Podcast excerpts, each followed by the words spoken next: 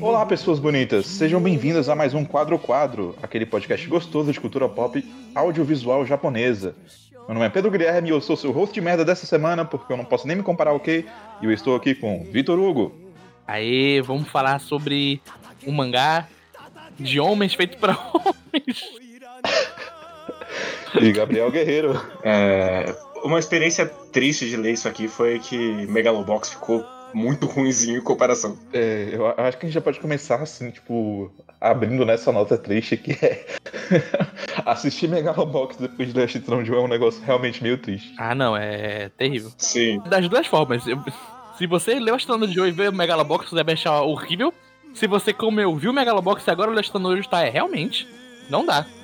Não tem como. É, porque, tipo, é foda, né? Quando você vai comparar um com o outro, sendo que, beleza, Megalobox sempre teve o intuito de ser uma grande homenagem. O negócio é que ele é pior em todos os aspectos e o original. Uhum. Ele é pior de cabo a rabo, é impressionante. É engraçado, cara. A gente podia estar falando de mangá de 50 anos. Sim. Sim, 60, 60. 60. E, e qual o mangá que a gente tá falando falando isso? Que a gente nem falou qual é, inclusive. É verdade, é verdade. É que quem deu play leu, leu o título, né? Mas a gente vai falar Uhum. aqui do grande clássico, talvez o mangá mais importante que já passou nesse podcast, e vai durar assim por mais um tempo, pelo menos. Provavelmente. é. Ashitano Joe, Uhum. É. que é um clássico dos anos 60, publicado na grande Shonen Magazine. Exatamente. Quando eu tava parando pra pensar, tipo, na magnitude de Ashton no Joe, é uma parada que é tão absurda que você só falar que ele é um clássico do esporte nem não define o que ele é. Sim. Não mesmo. Ele é muito mal que isso, sabe? Ele é um clássico dos, dos esportes, ele é um clássico dos mangás, ele é um clássico do Japão, ele é um mangá histórico. A história do Ju é muito maior do que. É um dos mangás clássicos, ele é muito mais do que isso. Sim. E eu, eu acho que eu ousaria dizer que mesmo hoje em dia, sabe? é, Uhum. ele ainda é uma obra-prima. Da maneira que ele foi escrito, né? Eu acho que sim, assim. O Uhum. que não quer dizer também que nós não temos nossas críticas, porque eu tenho certeza Sim. que tem umas coisinhas ali que a gente já ficar tipo, ah, Não, tem uma, É. umas. Ah, exatamente. Tem, tem, tem umas coisas ali que quando eu tava lendo, eu falei, não, é possível, cara. Isso aqui, isso aqui não é possível, não. Isso aqui é é, do que? Dos anos 40? Não é possível que isso aqui é dos anos 60. Não tem como. Você tá maluco, Vitor? Você está maluco. Claramente, eu consigo ver muita coisa que aconteceu aqui acontecer em 90, fácil. também, também. né? Sim. É, Mas aquele um- personagem, aquele boneco lá, eu fiquei em choque. Ah, sim, esse aí vai ter um, um momento inteiro só da gente falando dele, certeza. Sim. Mas eu não sei exatamente como foi a dinâmica dos outros quadro a quadro de esportes que a gente teve aqui, mas eu queria que saber de teve. vocês. Teve Slam Dunk, ué. Ah, é verdade. Teve. Eu já tive aqui no jogo. Era o E você tava lá, Vitor. É verdade. Sim. É, eu ia fazer a pergunta a Maria Gabriela de sempre, só que eu acho que, tipo, pra todos nós, a nossa primeira experiência com a Ashton Joe, né? Se eu não tô enganado. Sim. Eu não li até o final, mas eu tinha lido um pedaço. Eu li até, até a metade, antes. Acompanhando o saudoso Mangá ao Quadrado. Eles fizeram um quadro lendo de 4 em 4 volumes. Uhum. Mas aí chegou na metade, eu perdi o, perdi o pique, por motivos que a gente vai chegar lá. Sim. E só li até o final agora. Mas para não fazer essa pergunta, eu ia perguntar pra vocês qual que é a relação de vocês com o gênero do esporte e o que, que vocês esperavam, tipo, indo ler Ashton Joe, né? Uhum. Porque, sendo bem honesto, é, Ashton Joe é uma coisa que não tem como você escapar se você gosta de, de mangá ou da indústria de maneira geral. Você vai ouvir falar dele, pelo impacto que ele teve em Uhum. tantas outras coisas. Só que é engraçado o quanto que ele é absurdamente diferente também Uhum. do que eu, eu geralmente esperaria de um, de um mangá de esportes. Sim. Se Ashton Joe fosse lançado hoje em dia, eu tenho certeza que ele ia pegar aquelas taglines famosas, né? Tipo, desconstrução, Ashton Joe é subversivo, thriller psicológico, dentre outras, sabe? E uma outra muito maravilhosa que ia ser Ele está querendo lacrar, trazer o comunismo para as crianças. Não, primeiramente, se acha do Joey, como ele, se os cinco primeiros volumes dele fossem lançados hoje em dia, ele não ia ser nenhum anime de um mangá de esporte. As pessoas iam falar que ele é um drama. Porque demora pra ele virar um, Deu uma hora. um mangá de esporte padrão que a gente conhece. É, tem uma construção inteira ali, né? Mas então aí, eu deixo a pergunta pra Uhum. vocês aí, né? O que, que vocês esperavam de Joe? É, eu posso te responder primeiro que com animes e mangá de esporte, eu tinha uma relação muito esquisita quando eu era mais novo, que era, era aquele, ah, por que eu vou querer ver um mangá ou, ou ler um mangá ou ver um anime de esporte? Não vai ser legal, sabe? Não tem como isso ser bom, vai ser chato, cara. Não tem, não tem soquinho, não tem poder, Não tem, não tem nada, cara. É só, um, é só gente jogando bola, cara. Isso aqui é gente jogando futebol, gente jogando basquete, tipo isso na televisão. Não tem pra que eu ler. Aí eu li o, o, vi o meu primeiro anime de esporte que foi Kuroko no Basket, olha aí. Naquela grande época que Kuroko era o melhor anime de esporte que tava saindo. E eu vi, eu falei, olha, tem alguma coisa aqui, não é? E aí eu entrei nesse, nesse mundo de anime de esporte. E é, é um mundo maravilhoso. O Vitor, mais uma vez, o Vitor de 13 anos estava errado. Ele iria gostar de animes de esporte, mangá de esporte. E com a Stano Joy era uma coisa muito quando eu ouvia falar de Stone Joy, parecia que a Stone Joy era alguma coisa maior que a vida, falando do Japão. Porque era sempre assim, tipo, ah, não, é a Stone Joy, sabe, cara? É, é aquele mangá. É aquele mangá que todo mundo fala. É aquele mangá que é tão importante que teve um funeral pra um personagem quando morreu é aquele mangá que é tão importante que tem uma estátua do Joey no Japão. É aquele mangá que é tão importante que Bakuman, que só faz punheta em cima de mangá da Shueisha, começa dizendo que ele é o melhor mangá de todos os tempos. É exatamente, tipo, é o, é o mangá, até os caras que estão em editora rival então falam, não, esse aqui realmente é um dos mangás já feitos. A gente tem que falar dele. E, e quando tu começa, tipo, a pesquisar mais, tu descobre, ah, a Astronaudia tem uma forte ligação com, com o sindicalismo japonês. Tu fala, caralho, Joy é um símbolo sindical japonês? Como isso aconteceu? E sempre é esse, esse ar, tipo, não, esse aqui é um mangá que ele não é só importante porque ele foi um dos primeiros mangás de esporte, mas porque ele definiu ou ele é um retrato de, da cultura japonesa daquela época. Sempre teve essa aura, tipo, yeah. É. um mangá importante dos anos 60 e 70. E agora, quando eu li, quando você lê pela primeira vez, você fala, tá, é muito bom. Mas por que isso aqui é tão importante? Você vai dar uma pesquisada e falar, ah, beleza, e agora entendi o porquê isso é tão importante, foi tão importante naquela época e por que continua sendo tão importante hoje em dia. Sim. Eu tinha uma preparação um pouco melhor, porque eu gravo com o Rafael Hit. Rafael Hit é um grande fã deste mangá. É verdade. Então eu já sabia mais ou menos as coisas, como é que ele funcionava, assim. Então não foi tão surpreendente. Mais uma coisa que foi muito surpreendente é que eu sabia qual era a morte, as duas mortes que tem no mangá, eu sabia o que ia acontecer, eu não sabia quando. Então quando ela acontece, eu fico, que? Já? Como assim? É, é, é um negócio que eu já sabia já também, eu fiquei esperando o mangá inteiro, né? Mas quando, quando acontece é bem diferente do que eu imaginava que ia ser. Sim. É louco como todo mundo sabe o spoiler de Astano Joy, mas tipo, mesmo tu falando, ah, eu sei o que é, tu não tá preparado. Quando ele chega, tu fica, caralho, é isso? O assim? engraçado é que, tipo assim, é. Parece uma daquelas coisas que é extremamente importante pro, pro anime e, e, e pro mangá, sabe? De fato é. Uhum. Que seria esse spoiler em si. Sim. E aí a gente, a gente fica pegado a essa parada do spoiler, do spoiler. Uhum. Só que o que a gente pensa que o spoiler é não tem significado comparado com o que ele é de verdade, sabe? Uhum. uhum. Então eu vejo de uma forma muito diferente do que eu imaginei que eu ia imaginar. Não é a ação que é, que é o spoiler, mas, tipo, a consequência daquela ação que te deixa, tipo, caralho, velho, foda. Mas, assim, se você não sabe os spoilers, mantenha-se assim. Porque, pelo menos para mim, a segunda metade desse mangá foi uma jornada torturante, porque eu sabia onde ia acabar. Sabe o que é engraçado? Pra mim foi, foi o oposto. Eu sabia como ia acabar, mas também falei, ah, deve ser mentira, né, galera? Essa galera brincalhona, me deu spoiler falso. Quando cheguei no final, aconteceu, eu falei, caralho, pareceu como se fosse, como se eu não soubesse o que ia acontecer. De tão forte foi a porrada que eu não tava esperando. Sim. Teve algo que eu, que eu comentei lá no, no grupo, né? Uhum. Que era que, tipo, eu acho que eu só vou ler Ashton Joe uma vez na vida. Uhum. Agora eu fico repensando se eu, talvez eu sinta vontade dele no futuro, sabe? Uhum. Porque ele é realmente um negócio muito marcante. Mas eu ainda, tipo, sinto que ele é uma obra que falta muita esperança dentro dela. Uhum. Por mais que o final não seja um final ruim, uhum. seja um final triste, ele ainda me passa muito dessa sensação. Sim. Por conta do contexto inteiro da obra em si, sabe? Então é, é uhum. é, uma obra que eu acho que é muito. Ao mesmo tempo, ela não é. Não vamos dizer assim que ela é pesada como a, as pessoas acham que ela é, mas ela também não é esperançosa como ela uhum. aparenta ser. Sabe que eu tive uma, uma experiência totalmente oposta? Eu tava achando que, que ia ser muito mais para baixo, mas eu, eu acabei gastando o jogo muito mais para cima. Mesmo com aquele final, mesmo com tudo acontecendo, para mim, tipo, ainda apareceu uma mensagem, tipo, vale a pena. Esse arco desse personagem valeu a pena. Não, tudo que ele fez, tipo, ele teve momentos bons, teve momentos ruins, mas eu, eu saí muito mais vendo o final como um final mais esperançoso e até toda a ideia do mangá com mais esperançoso do que do que para baixo. É um mangá muito, não é que ele é que ele é pesado, tipo, ele toca em temas, que vão fazer você querer parar cada segundo e tipo, não, cara, isso aqui foi muito pesado para mim. Mas ele é tão pé no chão em tudo que ele faz e parece tão real que tu fala, não, cara, eu preciso dar uma pausa depois de ter lido esse um volume aqui, porque senão tá muito real, não dá para continuar. realmente, a cada luta que você vê do Joey, parece que você tá realmente vendo alguém, uma pessoa de verdade apanhando sem parar e sem parar, até tipo, ela perder ou ganhar uma luta. Tipo, é, é muito angustiante ver isso. Sim. Eu acho que a Ashton Joe acaba sendo um reflexo do gênero de esporte por causa disso, sabe? Porque, Uhum. falando sobre como eu cheguei até aqui, né?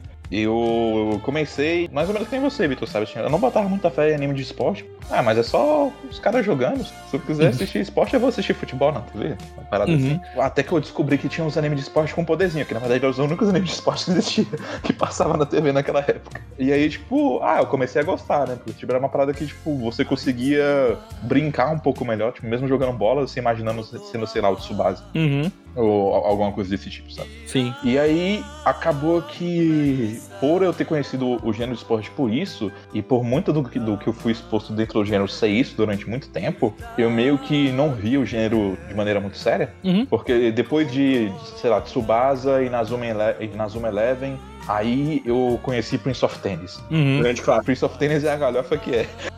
Sim. E aí, tipo assim, eu passei muito tempo, muito tempo, assim, sem ler nada de esporte. E aí veio o sucesso de Kuroko no Basket. e aí, assim, Kuroko no Basket, ele até tenta um pouco se- levar um pouco mais a sério, criar uma história que lide mais com, com as consequências do esporte em si, né? Apesar de que ele faz isso muito mal. Mas ele tenta, pelo menos. É, ele tenta, não, a gente não pode tirar isso dele. Ele tentou. Sim, sim.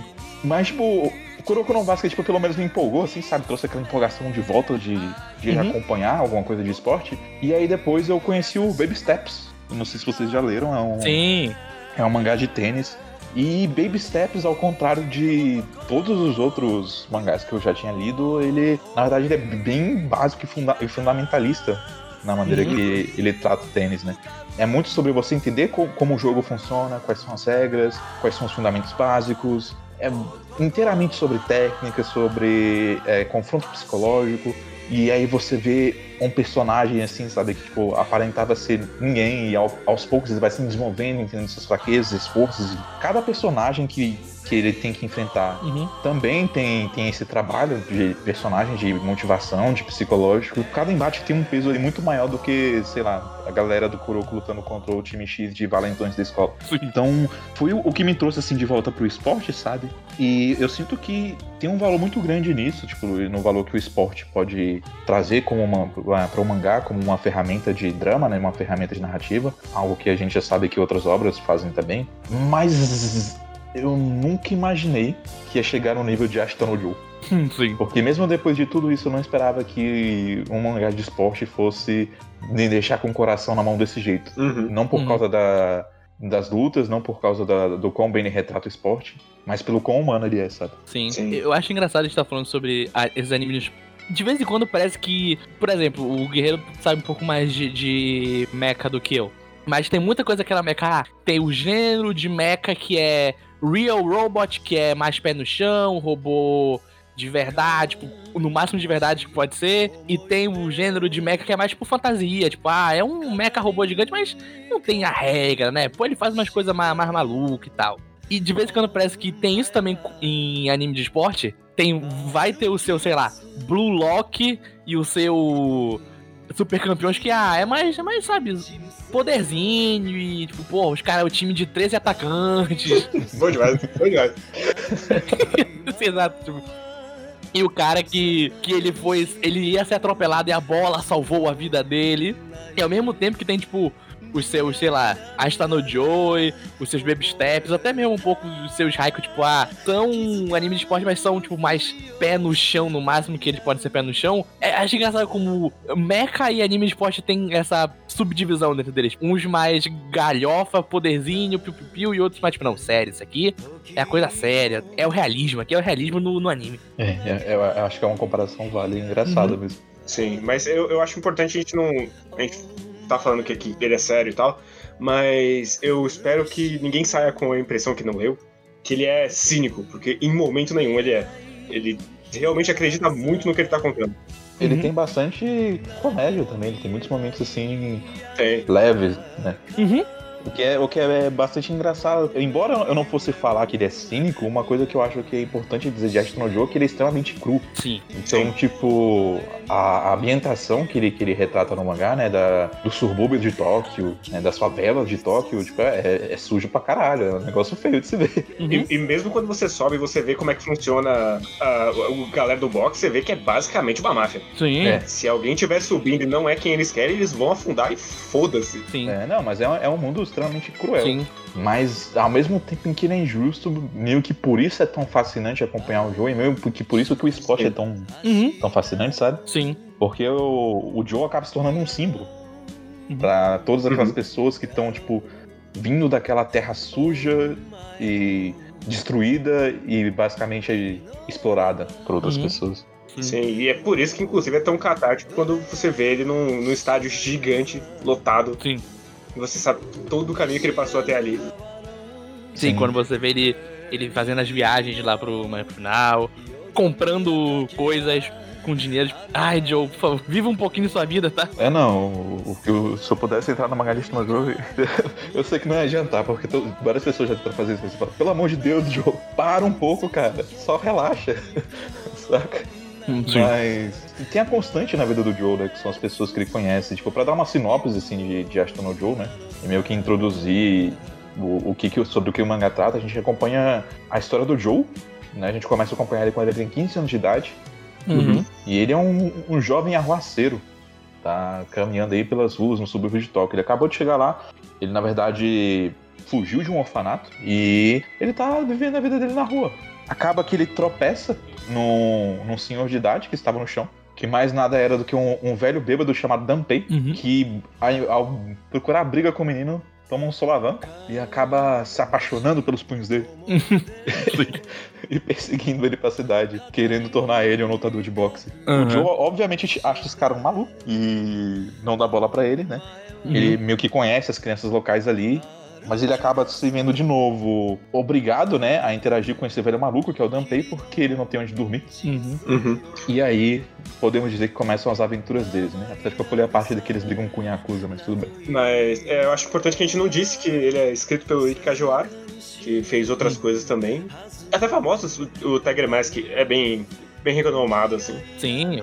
É um dos clássicos, não tanto quanto a Stand Joy, mas ele é bem lembrado. até. Até acho que há uns, sei lá, seis anos teve um, um revival, que era o Tiger, Tiger Mask W. Teve um remake, sim.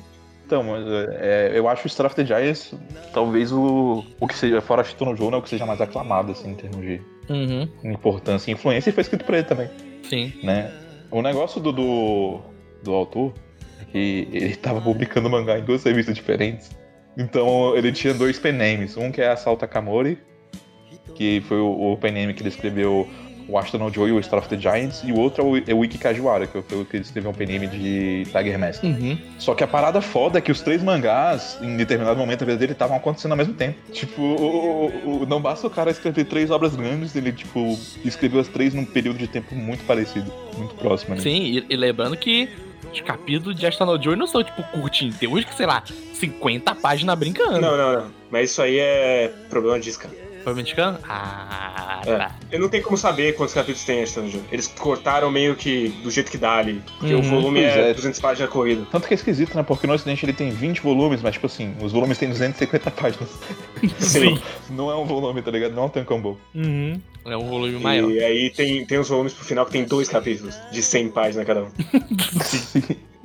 Algo interessante que eu não sabia sobre ele é que parte desses temas, né, que ele re- retrata sobre a vivência na- nas ruas, né, sobre essa essa vida, né, delinquente, né, essa vida suburbana, é que ele, ele mesmo era um delinquente. Uhum. E ele mesmo, tipo, gostava de luta. Então, muito do, do que ele tá escrevendo aqui não é só. Ao contrário de muitas outras obras, né? Não é exatamente uma glamorização do, do papel de underdog, né? Do papel de rejeitado social. Uhum. É muito mais uma- um retrato de uma experiência. Uhum. Eu acho que dá pra sentir isso desde o começo. Sim. Porque em nenhum momento eu sinto que ele tá realmente só procurando vitimizar o Joe ou as pessoas que interagem com ele pra, tipo, levantar elas em cima de um, um grande mal, né? Uma grande corporação ou qualquer coisa do tipo. Uhum. Na verdade, tipo, existe um trabalho muito grande dele de notar quais são as falhas dessa pessoa, dessas pessoas, quais são as falhas do Joe. Sim. Sim. E mostrar que ainda existe sujeira mesmo dentro dessa convivência. assim. Inclusive, esse é um dos motivos pelos quais esse mangá é um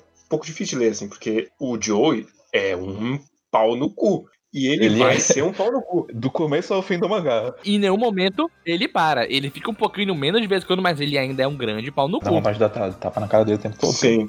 De tanta merda que ele fala e de tanta merda que ele faz. O cara cai em pilha errada em em todo o tempo. Dá, tem uma hora que tu fala, caralho, por favor, só para de cair nessa pilha, Joey.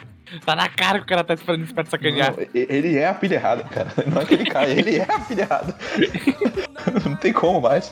Mas é uma experiência muito, interessante também, porque quando você vê, você já se importa muito com ele. Você já, Uhum. caralho, você é um merda, mas você é o meu merda. Exatamente. É. Você é o meu merdeiro. Por isso que, tipo, quando a gente fez a comparação com o Megalobox, o, Hum. o Joe do Megalobox eu sinto que ele é muito vazio. Uhum. Sim. Eu consigo entender o papel pelo qual ele foi construído, mas não, cons não consegui enxergar a personalidade dele. Quando falam no anime que ele é o. O Joe, tipo, ah, sem não, nome, é porque tipo, é, realmente não tem nada. Ele é uma casca vazia. Não existe personalidade no Joe do, do Megalobox. É, mas aqui é o contrário. O Joe, ele tem personalidade pra caramba. E ele não é só alguém que não tem nada. Ele perdeu tudo, Uhum. ele constantemente se faz perder tudo Sim, e ele rejeita tudo também. sim, Tem um- uma parte muito importante da personalidade que é o quanto que ele rejeita o mundo ao redor dele. sim. É engraçado a gente estar falando de Megalobox, que Megalobox parece que ele faz. Ele tenta fazer uma coisa que não tem no mangá de Asta no Joy, que. Ah, no mangá de Asta a gente tem o quê? A gente tem muito o Joy, a gente tem muito Urikishi e tipo, é, o foco é nele, beleza. Aí parece que o Megalobox falou, pô, e se a gente focar no pessoal secundário? Aí eles dão um arco grande pro Denpai, eles dão um arco pra, pro mar da criança, faz um backstory pra criança e tipo, eu gosto desses arcos do Megalobox, gosto. Mas porra, quando eu terminei de ler as tendas de falar, caralho, velho, sério que eles encurtaram a rivalidade do Rikishi no Joey pra isso? Foi pra isso? E tão rápido? Meu Deus do céu, não. Porra, por favor, aumentem isso. E deixa mais, tipo, mais receoso porque eles vão fazer com o Megalobox 2, tipo, tu tá. Por quê? É um grande porquê e um grande o que você vai fazer com o Megalobox 2? Foda-se, vou criar um anime original. Fazer o que, que eles vão fazer? Não sei. Cara, a única coisa que eles não podem fazer é tentar imitar a segunda metade de Ash no jogo. É só isso. Porque não tem sentido. Porque no Megalobox acaba no tom muito mais positivo e completamente pra, pra cima, diferente do Astano Joy. Tipo, você fazer uma segunda metade igual a segunda metade da Astano Joy, não vai dar pra fazer. Porque é extremamente impossível. É, a coisa que exatamente pra mim é o que mais perde em Megalobox. E esse não é um podcast de Megalobox, mas é que ele é uma homenagem. Então ele pega a parte da lenda dos dois, do, do Ikishi e do, do Joe, e esquece que tem um personagem por baixo. Sim. E é, então a gente fica muito distante dos dois, Uhum, Sim. os dois episódios. uhum. Que é, eu entendo da onde vem, mas eu olhando pro outro lado agora, vendo o anterior, eu acho que não foi a melhor escolha.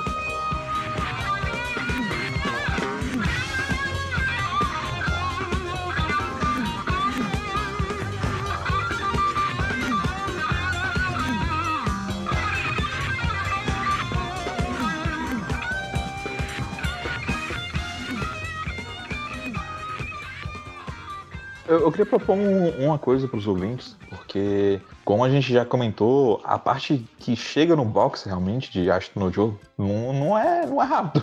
Não vai ser agora que a gente vai falar disso, sabe? E então, assim, eu acho que a gente pode tentar segurar os spoilers, pelo menos até chegar no final da parte da prisão. Sim. E as pessoas decidem por si só se, o- se elas vão querer ler, né? Assistir, mas elas deveriam fazer isso, na minha opinião. E aí a gente introduz aqui um pouco mais desse, desse primeiro lado, né? Dessa construção, porque eu não sabia que tinha um arco da prisão dentro de Astro Joe, sabe? Não, eu sabia que falaram assim: ah, Joe é preso, ele sai e ele tá box. Eu falei, beleza. Vai durar o quê? Um volume? Dois? Tá de boa. Aí dura cinco, eu tava, não, calma. Que, que loucura é essa, cara? É um grande prólogo, sabe? Tal qual o Villan Saga tem um grande prólogo. A história do Joey, os primeiros cinco volumes são um grande prólogo da história, até a história começar de verdade, tipo, é muito bom, cara. Me pegou totalmente desprevenido, tipo, e parando pra pensar, como a gente já falou, hoje em dia, o cara ou tem que ser já um, um cara renomado, ou ele tem que estar com um editor que confia muito no maluco e falar, então, vou fazer um mangá do esporte X, só que os primeiros cinco volumes não vão ser focados no esporte X, vai começar a focar só depois. Cara, o cara não vai deixar, maluco. Tá ficando doido? O que tá fazendo, cara? Começa logo a fazer o teu mangá de esporte logo do começo. É maravilhoso e é uma coisa que dificilmente vai acontecer de novo. É uma coisa que eu gosto muito, assim. Eu não acho que seja tão difícil assim. Ia ser impossível numa, numa linha mainstream. Mas se ele fosse publicado numa, uma revista mais alternativa, ele conseguia até hoje em dia. É, eu consigo, eu consigo imaginar acontecendo assim. Mas a coisa que eu gosto é que ele é um mangá que ele não vai fazer. Tem um momento que ele vai quebrar essa regra. Mas de maneira geral, ele vai para onde o personagem quer ir. Uhum. Não importa se ele vai dar três voltas para isso. Ele vai no ritmo que o personagem quer. Uhum. É, todo mundo é um agente da história, né? Isso é uma coisa bem interessante no, no mangá. Sim. E eu, eu, acho que, tipo, essa parte da prisão, ela, ela ser longa, tipo, é extremamente importante, porque meio que todo o fundamento da obra tá ali, sabe? Sim. Sim. E quatro personagens principais ali, ele tá construindo nessa Sim, prisão. e, e é o momento onde o, onde o Joe se apaixona pelo boxe de verdade, sabe? Tipo, É, porque antes ele realmente ele não ligava pra isso. Ele, ele era tipo um lutador de boxe que tipo, dava um soco, um chute, pegava, tipo, quebrava uma garrafa e pronto, essa era a luta dele. E aí, tipo, quando ele lá dentro vai se apaixonando lentamente pelo boxe, você vai vendo isso, ele falando, tipo, cara, o Denpei não, você gosta de boxe, você para de mentir, ele, não, não gosta, e, tipo, tá vendo ele lentamente se apaixonando, apaixonando, apaixonando, até que ele grita, tipo, caralho, eu quero lutar boxe pra toda a minha vida, tipo, fala, ah, é isso, cara, a gente precisa desses volumes pra entender melhor esse personagem. Sim, e é tipo, não é um, um estalo, é um processo Uhum. longo Sim, dele. Primeiro ele só quer quebrar o Rikishi na porrada, numa cena inclusive maravilhosa dele tentando fugir com os boi. E aí o Rikishi pouco, com pouco, que boi, com pouco. dá um soco no porco.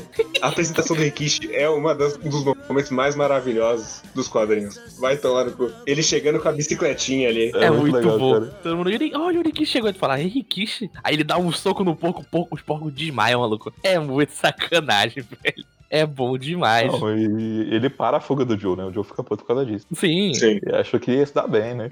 Eu gosto que tem uma construção filha da puta até chegar naquele momento, sabe? Porque o tempo todo é toda uma, uma pressão do cara que, tipo assim, cara, a central de detenção de menor é um, um lugar filho da puta, desgraçado. É o inferno. Sim, é o lugar onde você vai pra morrer. Lá tu tem que ficar de olho aberto, meu filho, porque lá, tô lá, lá é barra pesada mesmo. E tipo, isso vem logo depois do, do Joe ser preso naquela central de recuperação, que os capangas do Nishi seguraram ele pela- pelos braços e pelas pernas e ficavam Uhum. pulando dele do beliche no estômago dele, Cara, é muito o que já é uma cena de filha da puta do caralho, e muito Uhum. tensa, sabe? Aí beleza, não, o, o Joe consegue se virar apesar da- da- das paradas, bate em todo mundo, bate no Nishi.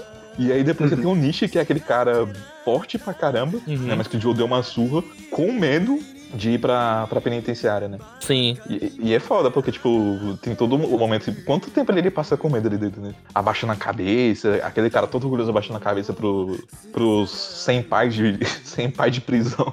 É um negócio Sim. muito escroto de falar, mas é isso. e. Mas o Joe não tá nem aí. Conforme ele vai superando esses delinquentes, esses, esses pequenos monstros, assim, num papel social, né? Que era, é isso que ele tá tentando fazer você pensar, que eles são irrecuperáveis. Uhum. O, o Joe, na verdade, tá, tipo, lidando com a situação muito bem. Tratando eles, por mais que de forma antagônica, né? Tratando eles como humanos e mostrando pra eles, tipo, foda-se, cara, não vou fazer o que você quer, não. Vou fazer o que eu quero mesmo. Eu vou embora daqui, tá ligado? Sim. Até que aparece o Rikishi. E ele joga um balde no, no- no- na curtição do Joe, no final das contas. Sim. Mas eu queria comentar uns pequenos momentinhos antes, que foram quando esse mangá ele, foi, começou, ele começou a me ganhar nesses momentos. Primeiro que eu gosto muito, muito do trabalho de ritmo de Ashton Joe como um todo. Como ele, ele vai Uhum. colocando várias páginas carregadas, vai carregada, e aí ele corta com uma página que é só o ambiente passando ou o Joey caminhando. É lindo. Sim. Toda vez que ele faz é bonito demais. Tem uma cena mais lá pra frente, é nesse arco mesmo, que o Joey, ele tá indo lavar a enxada dele. E caralho, é bonita demais. Ele, tipo, desmotivado porque o Denpei tá treinando outro moleque. Aí ele chega lá, aí foca na enxada, e foca na, na água, aí foca na gota, aí foca na água já, tipo, com as ondas da gota. E, tipo, caralho, velho, que maravilhoso, cara. E ele sabe passar bem o, o local. Uhum. Ele sabe te dar a vibe do lugar onde ele tá. Já é uma coisa que a gente comentou que ele é escrito pelo Ike Kajiwara, mas ele não é desenhado pelo Ike Kajiwara. Ele é desenhado pelo Tetsuya Shiba, que o que esse maluco tá fazendo em 1968 Não é à toa que foi importante. Esse mangá é uma sacanagem em, em quadrinização. É uma coisa muito louca, velho. Como a gente fala, ah, mas essa coisa aqui contemporânea dos mangás vem do mangá X da, sei lá, da época de 80, de 90, de 2000. Não, meu amigo, tá vindo da época de 60 com esses caras. É bom demais tu ver e falar, ah, tá tudo vindo daqui. Não- não- essa é a referência amor. O que veio depois tá referenciando isso, cara. É bom demais. Mas os dois momentos que me pegaram, assim, emocionalmente, que foi quando eu comecei a gostar do, desse mangá e do Joey. Foi, o primeiro foi quando ele tá mostrando pras crianças o que ele quer fazer. Sim. Que ele tá fazendo pequenos trambiques lá e a gente vê que, não, na verdade o que ele quer é ajudar aquelas pessoas que estão ali. Uhum. E Ele finalmente tem uma, um momento de fragilidade exposto ali, né? Sim, Sim. ele finalmente consegue se abrir com, com as crianças ali depois de conhecer elas e bater em uma delas, inclusive. e o, o outro momento que me pegou muito, que é um momento muito pequeno, que é quando ele tá no camburão.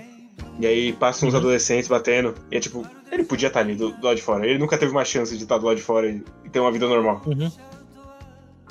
Não. Isso é algo que eu ia comentar em algum momento, eu não lembro porquê, mas eu não tive oportunidade de comentar, mas por mais que não seja cínico, por mais que a Chitana Joe não seja cínico, Uhum. a parada que tira um pouco o brilho da experiência dele em mim é que por mais que ele seja esse símbolo, ele não deixa de ser uma pessoa que tá o tempo todo enjaulada. Uhum. Uhum. É, em nenhum momento, por mais que o Joe seja um espírito livre, eu não sinto que ele, que ele foi livre, sabe? Uhum. Que ele teve escolha. Sim. E eu acho que isso pesa pra mim até o final do mangá. E juntando isso, pra mim, outra coisa que me pesa muito nesse mangá é que ninguém nunca entendeu o Joey até o final. Quem entendeu foi o Rikishi só. E- E a Yoko no final. Só. Depois da última luta foi quando ela entendeu o Joey. Uhum. Mas então é um mangá que ele vai passando, mesmo quando ele tá cercado de gente, assim, você sente a solidão desse personagem. Sim. Principalmente na segunda metade, Uhum. é, É. pesado demais. Tem um hábito dele, né, que é, que é comum, mas que fica cada vez mais comum na segunda metade. Que é. Se, se começa a ter muito barulho, se começa a ter muita gente, se o pessoal começa a encher o saco dele, ele levanta e vai andar. Uhum. Joe levanta e vai andar. Aí você tem umas páginas dele contemplando alguma coisa. Geralmente, é- em alguns pontos, é quando o, o capítulo acaba. Uhum. Sim. E isso é algo que vai se tornando cada vez mais frequente conforme ele vai afundando. Sim. E o, o Guerreiro falou do desenhista, que é o Tetsuya Shiba, e eu queria falar duas coisas sobre o desenho. A primeira é como ele consegue fazer as lutas serem viscerais, e tu sente cada golpe que, que a pessoa tá dando. Tu vai vendo o Joey, quem tá lutando com ele, tipo, ficando mais, mais vermelho, com sangue, ficando roxo. E ele consegue passar no desenho a dor e o cansaço de um, de um round de boxe. É impressionante e eu amo o design do Joey. É uma coisa de outro mundo pra mim. O quão esse boneco, ele tem um design ao mesmo tempo marcante e ao mesmo tempo mundano. É incrível como ele consegue ser essas duas coisas ao mesmo tempo quando eu tava lendo. Tipo, todo o tempo que tava, tá, esse é o nosso protagonista, sabe? Mas quando você vê uma multidão, que inclusive é outra coisa muito boa, quando ele faz aqueles planos abertos de, tipo, na academia, tipo, de 20 mil pessoas treinando ao mesmo tempo, É. ou na rua, você fala, tá, esse, esse aqui é o Joe, esse é o nosso. Pô, eu gosto mais disso também. É, é, é uns bagulho muito Asterix, assim, muito. sabe, que Sim, europeu. Sim, é muito Sim. mesmo. e tu fala, tá, aqui tá o Joey. Mas o design dele é impressionante, é marcante, mas o design de todo mundo dessa sala podia ser o Joey, sabe? O Joey, ele é uma pessoa de verdade, sabe? Ele não é aquele, aquela imagem clássica, tipo, ah, quem é o protagonista do anime? Tem o cara lá de cabelo rosa. Não, o Joey, ele é tipo um cara, é um cara qualquer. Nesse mundo podre daquela época. Então, tipo, deixa mais claro isso. É, é muito bom. Sim, e apesar do cabelinho dele, né? Uhum. Ele, consegue ser um Sim. cara maneiro ainda. E toda vez que ele faz o, o cabelo cobrindo o olho dele, quando ele vai ficar sério Uhum. na hora da luta, é bom demais, bom demais. Sim, o Joey, velho, ele é um boneco muito legal. Todos os trejeitos dele, e- ele assoviando com as crianças. Sempre que ele vai pra academia, que ele pega a boina, gira no dedo e joga pra é, ela cair certinha na, no, no vértice do ringue. Nossa, ele é muito carismático, velho. Tudo que ele faz, tipo, transborda carisma. É, é incrível. A roupa do Joey é um sobretudo velho. E tu fala, porra, essa roupa é marcante, hein? Queria ter um sobretudo velho que nem o que o Joe tinha. É muito bom. Eu gosto que ele usa sobretudo velho até depois que ele tá teoricamente. Ele tá rico. Ele tá ricão, sobretudo velho. É boa demais. Mas eu, eu gosto muito que eles, principalmente desenhos, tomam muito cuidado com o, o gesture, eu não sei como traduzir isso, dos personagens. São gestos mesmo. Que você vê como ele se movimenta e você consegue saber o que tá passando ali. Ele não precisa de um balão de recordatório falando, e o Joe estava triste. Ou usar só a expressão facial. Ele usa todo o corpo do Uhum. personagem. No, no final das contas, Tetsuya Chiba é um, um desenhista muito completo. assim. É bem impressionante. Uhum. Ele é. Algo que, que eu não sabia dele também, mas ele também desenhava mangá shoujo. na época. Uhum. Então, além disso, ele, ele era versátil. A gente sabe também que, além de, de ter sido né, o desenhista do mangá do, do Kiwara, ele também era amigo próximo da Motohagio Uhum. e do. Esqueci o nome do cara agora. Mas basicamente o cara que fez.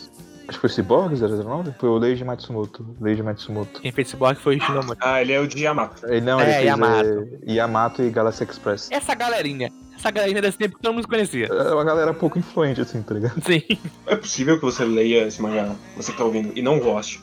Mas eu acho importante. Se você quer conhecer mais da mídia, se você quer, sei lá, fazer. conhecer mesmo, ver de onde vem as coisas, ou fazer review, qualquer coisa, eu acho a Stone Joy obrigatório. Você vai sair entendendo mais de quadrinho, não necessariamente nem de mangá, só. De quadrinho depois de ler esse mangá. Vai, vai mesmo. Mas voltando um pouco pro, pro arco da prisão, né? A gente tá falando sobre como o Joe criou esse amor pelo boxe. Uhum. E não, não dá pra tirar a parcela de culpa do Danpei nisso tudo, porque Uhum. ele insistiu pra caralho pro, pro, pro menino fazer o que ele queria, né? Mas ele não Uhum. insistiu de bondade. Não.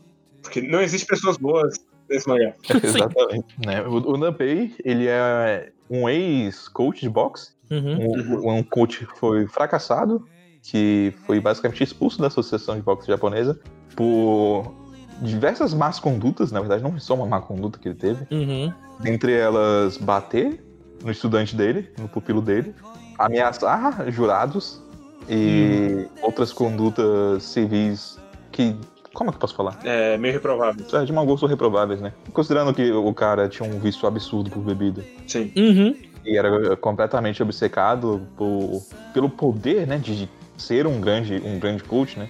Uhum. Não, não exatamente no sentido de, ah, eu quero ser ricão, nem nada assim, né? por mais que a gente sabe que o Danpei gosta dessas coisas, Uhum. mas o Danpei tem essa sede de poder muito grande. Ele, ele quer ser o cara que vai encontrar o maior boxeador do mundo. Aham. Uma coisa que eu gosto muito do Nanbei, pelo menos no plano das ideias, no plano do, do roteiro às vezes fica meio cansativo, mas é que ele não é o mentor que não é ortodoxo, mas que na verdade ele é bom demais e por isso ele tá isolado. Uhum. Não, ele é um cara meio merda. Ele Sim. Não sabe muito bem como lidar com as coisas. Uhum. Conforme a gente for falando do mangá, meio que o que a gente vai falar do Danpei vai se tornar cada vez menos relevante, porque Sim. Conforme você vai chegando no final do mangá, beleza. Aqui no começo, cada conselho que ele dá pro Joe é importante, pesa pra ele. Sim. Mas a gente não pode se desatentar aos fatos de que ele tá ensinando básico pro Joe. Sim. É porque o Joe é, é um diamante lapidado. Uhum. Mas quando você chega no final do mangá, tipo, a gente tem o Danpei literalmente, tipo, falando com o Joe o tempo todo, dando conselho pra ele. E sei lá, mano, eu nem lembro exatamente quantas lutas foi que o Joe simplesmente ignorou tudo que o Danpei falou. E Todas. Eu posso garantir que foram todas. Ele vira um boxeador bom demais pro, pro talento do Nanbei, no final das contas. Sim. Tanto que mais pra frente tem, tem aquela luta que, tipo, o Danpei e o. e o Nishi ficam calados. O, o Joey tá apanhando, apanhando não. Ele tem um plano, ele vai deixar ele fazer o plano dele, de tão bom que ele ficou. Ele não, não temos o que falar. Tem que deixar o menino agir só. É até engraçado né, que na glória do Danpei, no final das contas, ele não tem mais nenhum papel pra exercer. Uhum. Sim. E isso, inclusive, vai acarretar em um monte de desgraça, porque ele não consegue lidar com o temperamento explosivo do, do Joey. E autodestrutivo. Uhum. Porque o final desse mangá é, é talvez mais culpa do Danpei ainda do que é do próprio Joey. Sim. Pois é, cara. Tem, tem uns erros aí pela frente, né? Uhum. Mas aqui ele tá entregando as cartas, né? E eu acho que também essas cartas têm um peso simbólico, né? Né? Uhum. As lições do amanhã é até um pouco engraçado, né? O quanto que o, o nome é, é um pouco caricato, né? Uhum. Mas é justamente, tipo, o Joe está pegando essas pequenas lições pra chegar o dia de amanhã, né? Só que eu vejo de uma forma bem curiosa, né? Porque pro, pro Danpei, essas lições têm esse peso, né? Ele tá Sim. lapidando o diamante, ele tá buscando a glória, ele tá buscando o futuro. Uhum. E pro Joe não. O Joe tá entediado, ele tá ficando louco. Eu preciso de alguma coisa pra fazer até amanhã. Sim. E aí que ele começa a seguir em treta, né? Sim, até porque a gente tem o, o diálogo que também é muito pesado do, do Joey falando que eu- ele já não tinha nada. Mas pelo menos ele tinha a liberdade dele e agora até isso ele perdeu. Sim. Sim. Então, tipo, são pesos completamente diferentes de amanhã pro, pro Danpei e pro Joe, né? Porque o Joe, ele tá preso no presente. Ele, o amanhã dele é sobreviver, Sim. é aguentar. Pro Danpei, não. O Danpei tem um, tem um lampejo de futuro, né? Uhum. Mas aqui o Joe vai, pelo menos aos poucos, né? Se apegando a alguma coisa dentro da prisão, né? Nem que sejam essas pequenas lições. Pra ele não ficar completamente isolado. Sim. Tem, tem muito disso. E só pra não pular direto pra luta, tem a apresentação do último personagem mais relevante dessa história, que é a herdeira das empresas Chirac, a Yoko Shiraki, Sim. Uhum. A Yoko. que é um dos meus personagens favoritos dessa história. Eu gosto demais dela até o final. Eu gosto também. Eu gosto dessa. do quão ambígua ela é, principalmente nesse começo, assim, de. Ela tá fazendo isso porque ela quer ajudar ou porque ela quer ser glorificada pelos presos? Qual Sim. que é qual? Eu acho que tanto ela quanto o Joe passam por muitos processos, sabe, transformativos. Uhum. E, de certa forma, ela é tão impossível e doida quanto o Joe. Sim. De, de forma diferente, sabe? Uhum. Tem uma certa similaridade ali no, no espírito dela, né? É meio complicado, porque, tipo assim, eu gosto de, demais da dinâmica dos dois juntos, mas é uma dinâmica que é completamente escrota também. Sim. Mas é justamente por ser escrota que os dois se dão bem. Porque, porque, pelo menos nesse sentido assim, os dois conseguem se ver como iguais, né? Uhum. E o Joe, ele fala isso justamente o que o Guerreiro falou, né? A menina quer sempre pagar de boazinha. Começa que ela é introduzida na história porque ela foi roubada pelo Joe. Sim. Que ele cometeu um- uma fraude, falando que tava apoiando criança de orfanato. E foi por isso que ele foi preso. Ele tava apoiando ele mesmo. Exato. Ele não mentiu. Não mentiu, de fato. E ele realmente tava apoiando as crianças também. né? Elas só não eram de um orfanato, mas. e ela vai, na, ela vai no julgamento dele porque ela doou 100 mil ienes, uma parada assim. Foi. E foi lá pra ver o que, que ia acontecer, né? Uhum. E quando o Joe tá preso, ela tem toda aquela parada de, tipo assim, de realmente criar o palco, né? Os Uhum. presos idolatram ela, então você vê que, tipo assim, ela conseguiu realmente, de certa forma, manipular todo mundo ali, né? Tipo, fazer um bem agrado pra todo mundo ali, todo mundo admirar ela no meio daquele lugar horrível. Só que o Joe, o Joe não enxerga dessa forma, né? Sim. Porque os atos dela de bom grado realmente são marcados por uma arrogância inacreditável. Sim, quando ela chama o Danpei pra chicotear ele. Pois Uhum. é, cara, que loucura é essa, né, velho? Sim, é louco. É muito aquela coisa, tipo, ah, o, o rico que tá doando pro pobre, mas não é porque ele quer ajudar. É porque ele quer aquele, tipo, olha, aquele, aquele tapinho na costa, olha, eu fui uma boa pessoa hoje. Eu ajudei este. Este bêbado aqui que tava na frente da prisão, indo falar com o delinquente que é o, o pupilo dele. Olha como eu sou uma pessoa boa, né? Então vale pra mim que eu sou bom. Eu sou bom, eu sou. Eu sou. É é muito isso nesse começo dela. Tipo, é- ela é esse personagem. Sempre que pode voltar, quando quer esse lado, o Joey volta e cutuca esse lado. Ao mesmo tempo que eu não sei o quanto isso é sequer consciente dela. Ou quanto ela só meio que faz por reflexo e é isso por dentro, Uhum. mas ela acha que ela tá fazendo porque ela é boazinha mesmo. Sim. Eu acho que ele fica ambíguo o suficiente. assim. Sim, Uhum. sim. Eu não acho que, tipo, em nenhum momento ela presta um papel de vilã de novela, tá ligado? De tipo assim, ah, olha só esses plebeus, eu estou realmente aqui no alto da minha torre. Ela nunca viu lá Paula Brat no final do, do capítulo. ela faz as coisas porque ela sente que tá fazendo bem, Uhum. só que existe um ego ali por trás que dá pra sentir. Sim. Porque, queira ou não, né, o Joe fere o orgulho dela. E, tipo, e isso acaba se tornando aparente. Uhum. Porque ela não consegue agradar aquele cara. Sim. Nu- Nunca ela foi tão rejeitada na vida dela, né? Sim. Ah, e tu quer o quê? Não, não quero nada, não. Não quero nada de ti, não. E, e é isso que também chama a atenção dela pro Joey. Por que ele é tão diferente? E pro boxe também, né? Sim. Tudo bem que ela já era neta, né, de um grande campeão de boxe, Uhum. que também é, é um dos maiores manda-chuvas aí do, do mundo do boxe de maneira geral, né? Uhum. Mas ela só realmente começa a criar interesse ali, né? Uhum. Tendo esse conflito inicial com o Joe e vendo, tipo, a luta dele com o Rikishi, né? Que agora a gente finalmente chega no ponto onde a história muda de fato. Sim, na primeira luta contra o Rikishi. E no, no grande primeiro ponto de virada, que é bom demais. É uma luta que, tipo, não tá esperando, mas quando chega, tu fica, caralho, é, é isso vai ser Stano Joy? Beleza, então estou mais comprado ainda pra continuar nessa história. Que é muito bom, cara. É, é visceral. Uhum. Sim. O, o Rikishi sempre tenta dar uma de show-off, né? Falando, eu vou derrotar ele na- no primeiro round. Na verdade, nem é show-off, né? Porque o Rikishi, de fato, é muito mais experiente e muito mais forte. E, e- ele acreditava, ele já era um boxe- boxeador profissional. Ele achou que ia derrotar mesmo em um round. O problema é que o Joe é o, é o rock japonês, né, caralho? Na verdade, mais o rock é o Joe japonês. O Joe é americano, mas, tipo, ele simplesmente não cai. Ele não cai e o, o, o Rikishi fica, caralho, esse cara ele não tá caindo. Ele, eu dei o meu melhor soco que eu podia dar e não cai. Quem é essa pessoa? E, e no meio disso tem um dos grandes momentos marcantes que é o próprio Joe olhando pra, pra Shiraki e falando: Você não vai embora agora, você vai assistir. Você que botou esse palco aqui, você vai ficar até o final. Exatamente. Você E, vai assumir res- responsabilidade por isso. e é um, um dos temas de do Joy. Basicamente, sempre que você está vendo uma luta, é tipo, ah, os ricos estão fazendo os pobres se baterem porque eles querem essa diversão. É, é sempre assim. Todo lutador nunca é tipo, ah, esse lutador aqui, na verdade, ele vem de uma, de uma família rica, ele tá aqui. Não, tipo, é sempre. Ele é, o, ele é o cara que vem da favela lá do Peru, ele é o cara que a gente achou lá em. na Coreia do Sul lutando Taekwondo, e tipo, ele veio pra cá. É o Joey, que é um órfão, um morador de rua. Tipo, nunca é um cara da alta sociedade que tá lutando. É sempre um cara que a pessoal da alta sociedade pega pra usar pra luta. E tipo, essa é a hora do Joe, tipo, falando, não, calma, tu que fez essa luta, que tá indo embora agora? Senta aí e assiste até o final. Não era isso que você queria? Então você vai ter isso até o final. Não tem como você sair correndo disso. A sua mão já tá suja com o nosso sangue. Não tem como mais você sair daqui com as mãos limpas. É, isso é um- uma coisa que é um reflexo do que é real também. Uhum. E a gente, a gente vê isso no- nos esportes de maneira geral, né? E claro que existem sim pessoas que são ricas e que se dedicam e que chegam lá, né?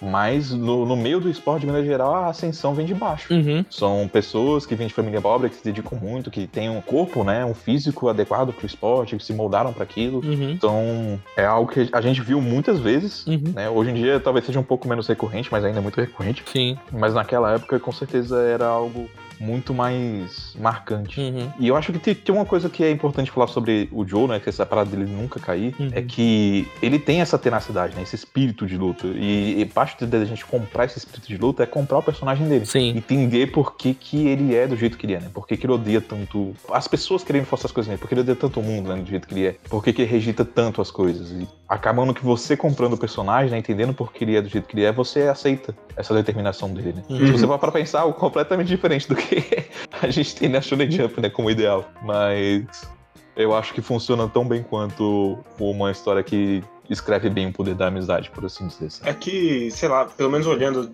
mais de longe, assim, fora da, da história, ele não era um clichê antes dele fazer, né? Então ele tava fazendo por um propósito. Só que aí depois virou. Eles estão fazendo porque a Stone, a Stone Joe fez. Então, se deu certo lá, vai dar certo aqui. É, exatamente. Sim. É a criação do clichê. É, é tipo você ler, você ver Gundam e falar: Nossa, o, o Amoro? Amoro? Amor. Amuro não quer entrar no robô. Nossa, que clichê. Não, caralho. Ele foi. É um dos primeiros que fez essa parada do cara não querer lutar no robô gigante. Aqui igualmente, né? Porque eu tinha comentado no começo né, que as pessoas iam falar que se a Kitano Joe fosse lançado hoje, que ia uma desconstrução. Porque o, o Ikimura, ele tem perfeitamente claro pra ele que ele, ama o boxe. Uhum. Ele ama esse esporte, sabe? Na verdade, eu acho que ele ama esporte de maneira geral, porque ele também é fã de beisebol também, né, de outros, outros esportes aí, né? Mas ele nunca se desvia do fato de que existe um lado muito escroto no meio disso tudo, tá ligado? Uhum. E eu acho que principalmente pelo fato de que ele tem um histórico assim, né, de ter sido um delinquente de fato, de ter vivido a vida dele nas ruas brigando, ele tinha a bagagem correta pra dar pro personagem do Joe, sabe? Uhum. De mostrar por que, que ele, ele seguiria por esse caminho Uhum. e porque ao mesmo tempo que isso parece a escolha dele, não é. E é bom pra ele, não é. Toda essa dualidade, sabe? Uhum. Porque no final das contas é pra ser ambíguo e é ambíguo e, e é extremamente bem escrito por isso. Sim. E ele vai levar toda essa parte da tenacidade com todo o peso que ela vai acarretar depois. Ele não vai Uhum. ser só um, um momento glorioso e bonito de olha só como esse cara não, não para de cair e levantar porque ele é foda. Não é o, o poder dele, né? Não é, nossa, ele tem uma tenacidade incrível. Ele levar um soco e depois levantar e ficar levando isso durante seis rounds, vai ter uma consequência depois. Não é só isso. Nada em Astral Joe vai ser consequência, né? Só que a gente deveria ter aprendido desde cedo. Mas o, o Rikishi, a gente não chegou a comentar muito sobre ele, mas a gente vai comentar ele mais no, no próximo bloco, eu imagino, né? Uhum. E ele aparece como essa figura de rival pro Joe, porque ele é alguém muito mais experiente e Sim. que finalmente acordou os instintos do Joe, né? Pra, pra essa luta, pra esse momento em que ele sente que ele tá vivendo de verdade. E ele tem que ir embora, porque acabou o tempo dele na prisão. Então é isso aí. A gente tem um, um certo arco de treinamento aqui na prisão, né? Pro, pro Joe realmente perceber que ele gosta de boxe e tal. Mas é algo que eu acho que a gente nem precisa se aprofundar tanto assim. E, Uhum. e quando o Rikishi tá indo embora e, tipo, o Joe perde essa, essa única coisa que ele tinha encontrado na vida dele, Uhum. aí ele entra em conflito com ele mesmo, sabe? Uhum. Sobre Sim. Ele buscar isso, ele realmente se dedicar a buscar isso, mas ele também tem medo de fazer isso. Uhum. E tem duas coisas que eu gosto muito, assim, nesse finalzinho do, do arco da prisão. O primeiro é como você só dá uma perspectiva para aquelas pessoas fez com que eles não virassem os grandes terroristas. Agora eles têm um bagulho pra esperar, eles fazem o trabalho deles Uhum. direito, eles estão sendo de fato reformados porque agora eles têm algo a almejar. assim. Mesmo que não seja lutar boxe quando sair. Sim. Toda a parte da, deles criarem, né, um- uma área de treinamento ali para os detentos e tal, tipo, tudo isso mostra que com a motivação certa, né, com, com os estímulos certos, né, você pode levar aquelas pessoas para um caminho melhor, né? Sim. Porque, de fato, mesmo que eles não estivessem procurando se tornarem campeões é, ou, ou profissionais do boxe, né, como o Joe e o Rikishi vão se tornar eventualmente, eles ainda assim começaram a agir melhor em função de esperar por esse momento, de ter, de ter esse momento de lazer, sabe? De encontrar um, um pouco de valor em si mesmo. Tem todo o arco de confiança do menino lá que é treinado pelo Danpei nessa, nessa hora, né? Tipo, dele sair de um menino franzino. Ah, o Yama. É, o Yamada. para conseguir se defender finalmente. Uhum. E por mais que ele ainda se encontre uma situação frágil depois daquilo tudo, ele conseguiu encontrar algum respeito por si mesmo. Uhum. Então eu gosto muito desse trabalho também no boxe na prisão. E a outra coisa que eu gosto bastante é a diferença entre como o Rikichi vai embora e como o Joey vai embora. Que os dois vão fazer falta, mas um sai de carro, todo mundo fala, caralho, você é foda, vai lá. O outro sai sendo tacado lama na cara dele. E ele criando treta até o último. Jogando de Uma volta. grande guerra de lama. Mas ambos carismáticos da sua maneira ali. Sim. Não, eu, eu achei, eu achei bonitinho. O Joe pedindo desculpa pelo, pros policiais antes de ir embora. Uhum. Porque ele desceu tanta porrada em policial durante o tempo dele. Sim. Ele sabe que ele fez merda, mas ele tem- é muito orgulhoso, muito cabeça quente pra isso, né? Uhum. Uhum. Então, tipo, ele vai deixar o máximo de tempo passar possível, mas ele vai pedir desculpa, tipo assim, num dia que você nem vai lembrar o que aconteceu direito. Uhum. E aí, só pra fechar antes da gente ir pros spoilers e dar adeus pras pessoas, que foi o momento que eu olhei e falei, caralho, realmente eu me importo demais com o Joey. Que é logo quando ele chega, e aí todo mundo faz festa. E aí esse é o momento que ele chora e fala, caralho, é a primeira vez que eu senti que eu tinha um lugar pra mim. Sim. Sim, essa parte é boa demais. Ele não sabe nem como reagir, né? Ele só sabe, tipo, ficar lá. Eu amo quando tem essas festinhas do, na, na favela. É muito um clima, um clima legal, um clima tipo todo mundo aqui junto, num lugarzinho, uma fogueira fazendo um churrasco, e as crianças gritando, e os, os velhos bebendo saquê, jogando dama. A comunidade é importante pra caralho, né? Uhum, Começa com você conhecendo as crianças, né? uhum. Mas mais pra frente você chega num ponto que você sabe, tipo, quem são os pais delas, quem são os malucos que ficam bebendo num bar de ramen. Uhum, Conhece a galera da banquinha de comida. Grande. sim. Porque no final das contas, o Joe é, é dali. Uhum. E eh, queira ou não, apesar do- do- dos defeitos, dos problemas dele, é a comunidade que abraça ele. uhum, São as pessoas que abraçam ele, né? E aí fica por isso mesmo. uhum. Mas eu, eu acho que é isso sem spoilers, assim. Deu um- uma boa introdução pra esse mangá, eu acho. Mais do que isso, a gente vai ter que entrar em spoiler. Sim. Eu realmente acho que todo mundo devia ler. É importante dar o, dar o disclaimer antes, que é, é um mangá de 68. Ele vai ter uns bagulhos bem complicados Ah, vai.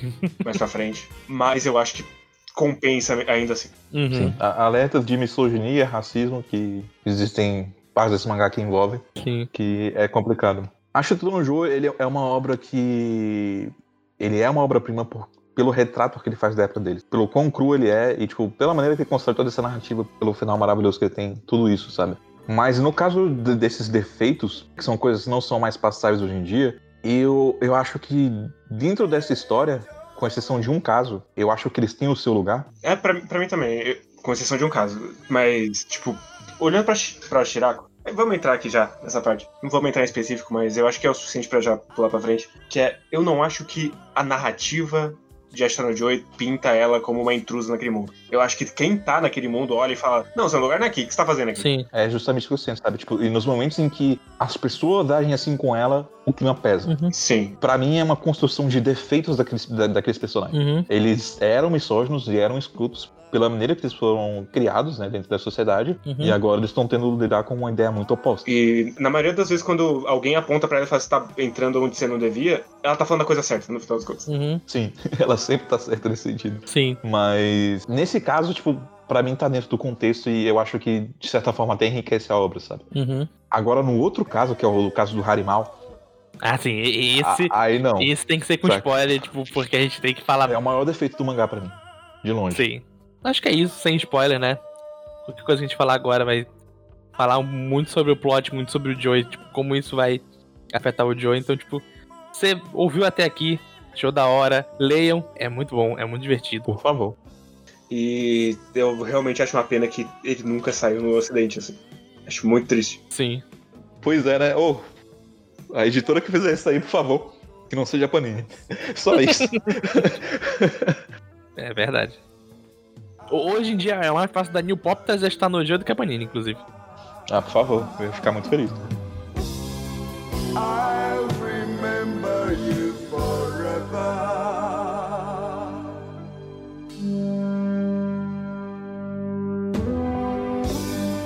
Agora bora falar com spoiler, a alegria e a ousadia. Chegamos na, na parte boa demais. E é o Joey saindo do, da prisão e virando um boxeador de verdade. Profissional. É muito legal ver ele lidando com o peso do, do- do mundo profissional de verdade. né? Uhum. Uhum. Eu já gosto muito da primeira vez que ele vai fazer a prova. E aí ele vê que ele, que ele não conseguiu responder nenhuma pergunta certa, ele entra em, em desespero e ele destrói o maluco só pra falar, ah, foda-se. Já reprovei mesmo? É bom demais. Ah, agora, o corte seco, tipo, aí ele foi lá. É, o próximo mês se passou direto. Não não foi, não foi difícil. As respostas dele, não é que elas estavam erradas. É só que não eram as respostas que, que nenhum profissional ia querer, tá ligado? Exatamente. Como é que você executa tal técnica? Eu vou falar, você vai lá e dá um soco. ele não tá errado. Quantas vezes você pode cair? Ah, todas. É só levantar. É uma resposta muito inocente, tá ligado? Uhum. É realmente um menino que acabou de sair da favela e tá encontrando o mundão lá fora. Ele chega à prova escrita. Ele tem prova escrita? Não é só se pesar e ganhar uma luta, não? Ele, não, tem que escrever. Ele, puta, caralho. Mas eu sei, eu já lutei muito boxe. Não, tem como eu errar essas questões, é fácil. Cara, é bom demais. Você tem a transformação do Nishi também, né? Tudo bem que ele já tava. já tinha se transformado na prisão e tal, né? Mas aqui ele se torna um personagem muito mais importante. Uhum. Eu realmente não esperava quando ele foi introduzido que ele ia se tornar um segundo ali do jogo. Ah, eu Uhum. também não.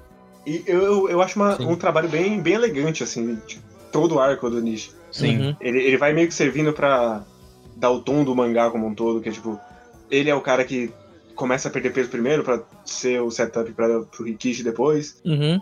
E depois, quando o Joey tem que sair, tá, na- tá no fundo do poço, ele que sai do. Ele para de, de lutar boxe, porque ele olha e fala, não, não dá mais. Uhum. Eu vou, vou seguir em frente com a lojinha aqui. E é isso. É, ele encontra um propósito de vida nos, nos lugares onde o Joe não encontra, né? Uhum. Mas eu acho que o conflito que eles têm também é interessante, né? Porque o Joe tem. Ele é dotado dessa arrogância, né? Desse instinto dele de, de sobrevivência, de tudo isso. Uhum. E também porque, tipo, ele sabe que ele tem talento. Uhum. Ah, Ele foi o cara que conseguiu empatar com o Rikishi no- durante a prisão, né? E ele tá em busca desse momento de novo, né? Desse momento de glória de novo. Uhum. Beleza, ele tá treinando com o Nishi e tudo mais, né? Só que quando ele vê o, o, o Nishi é, não dá tanto de si assim, né?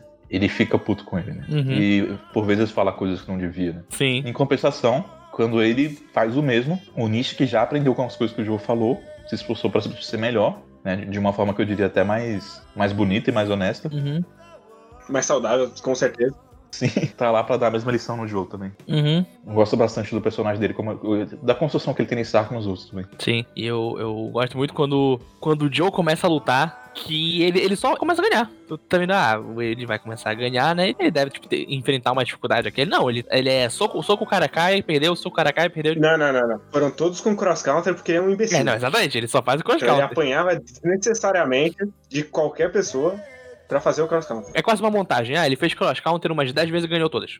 Pronto, acabou. É, é anticlimático falar, calma, é isso?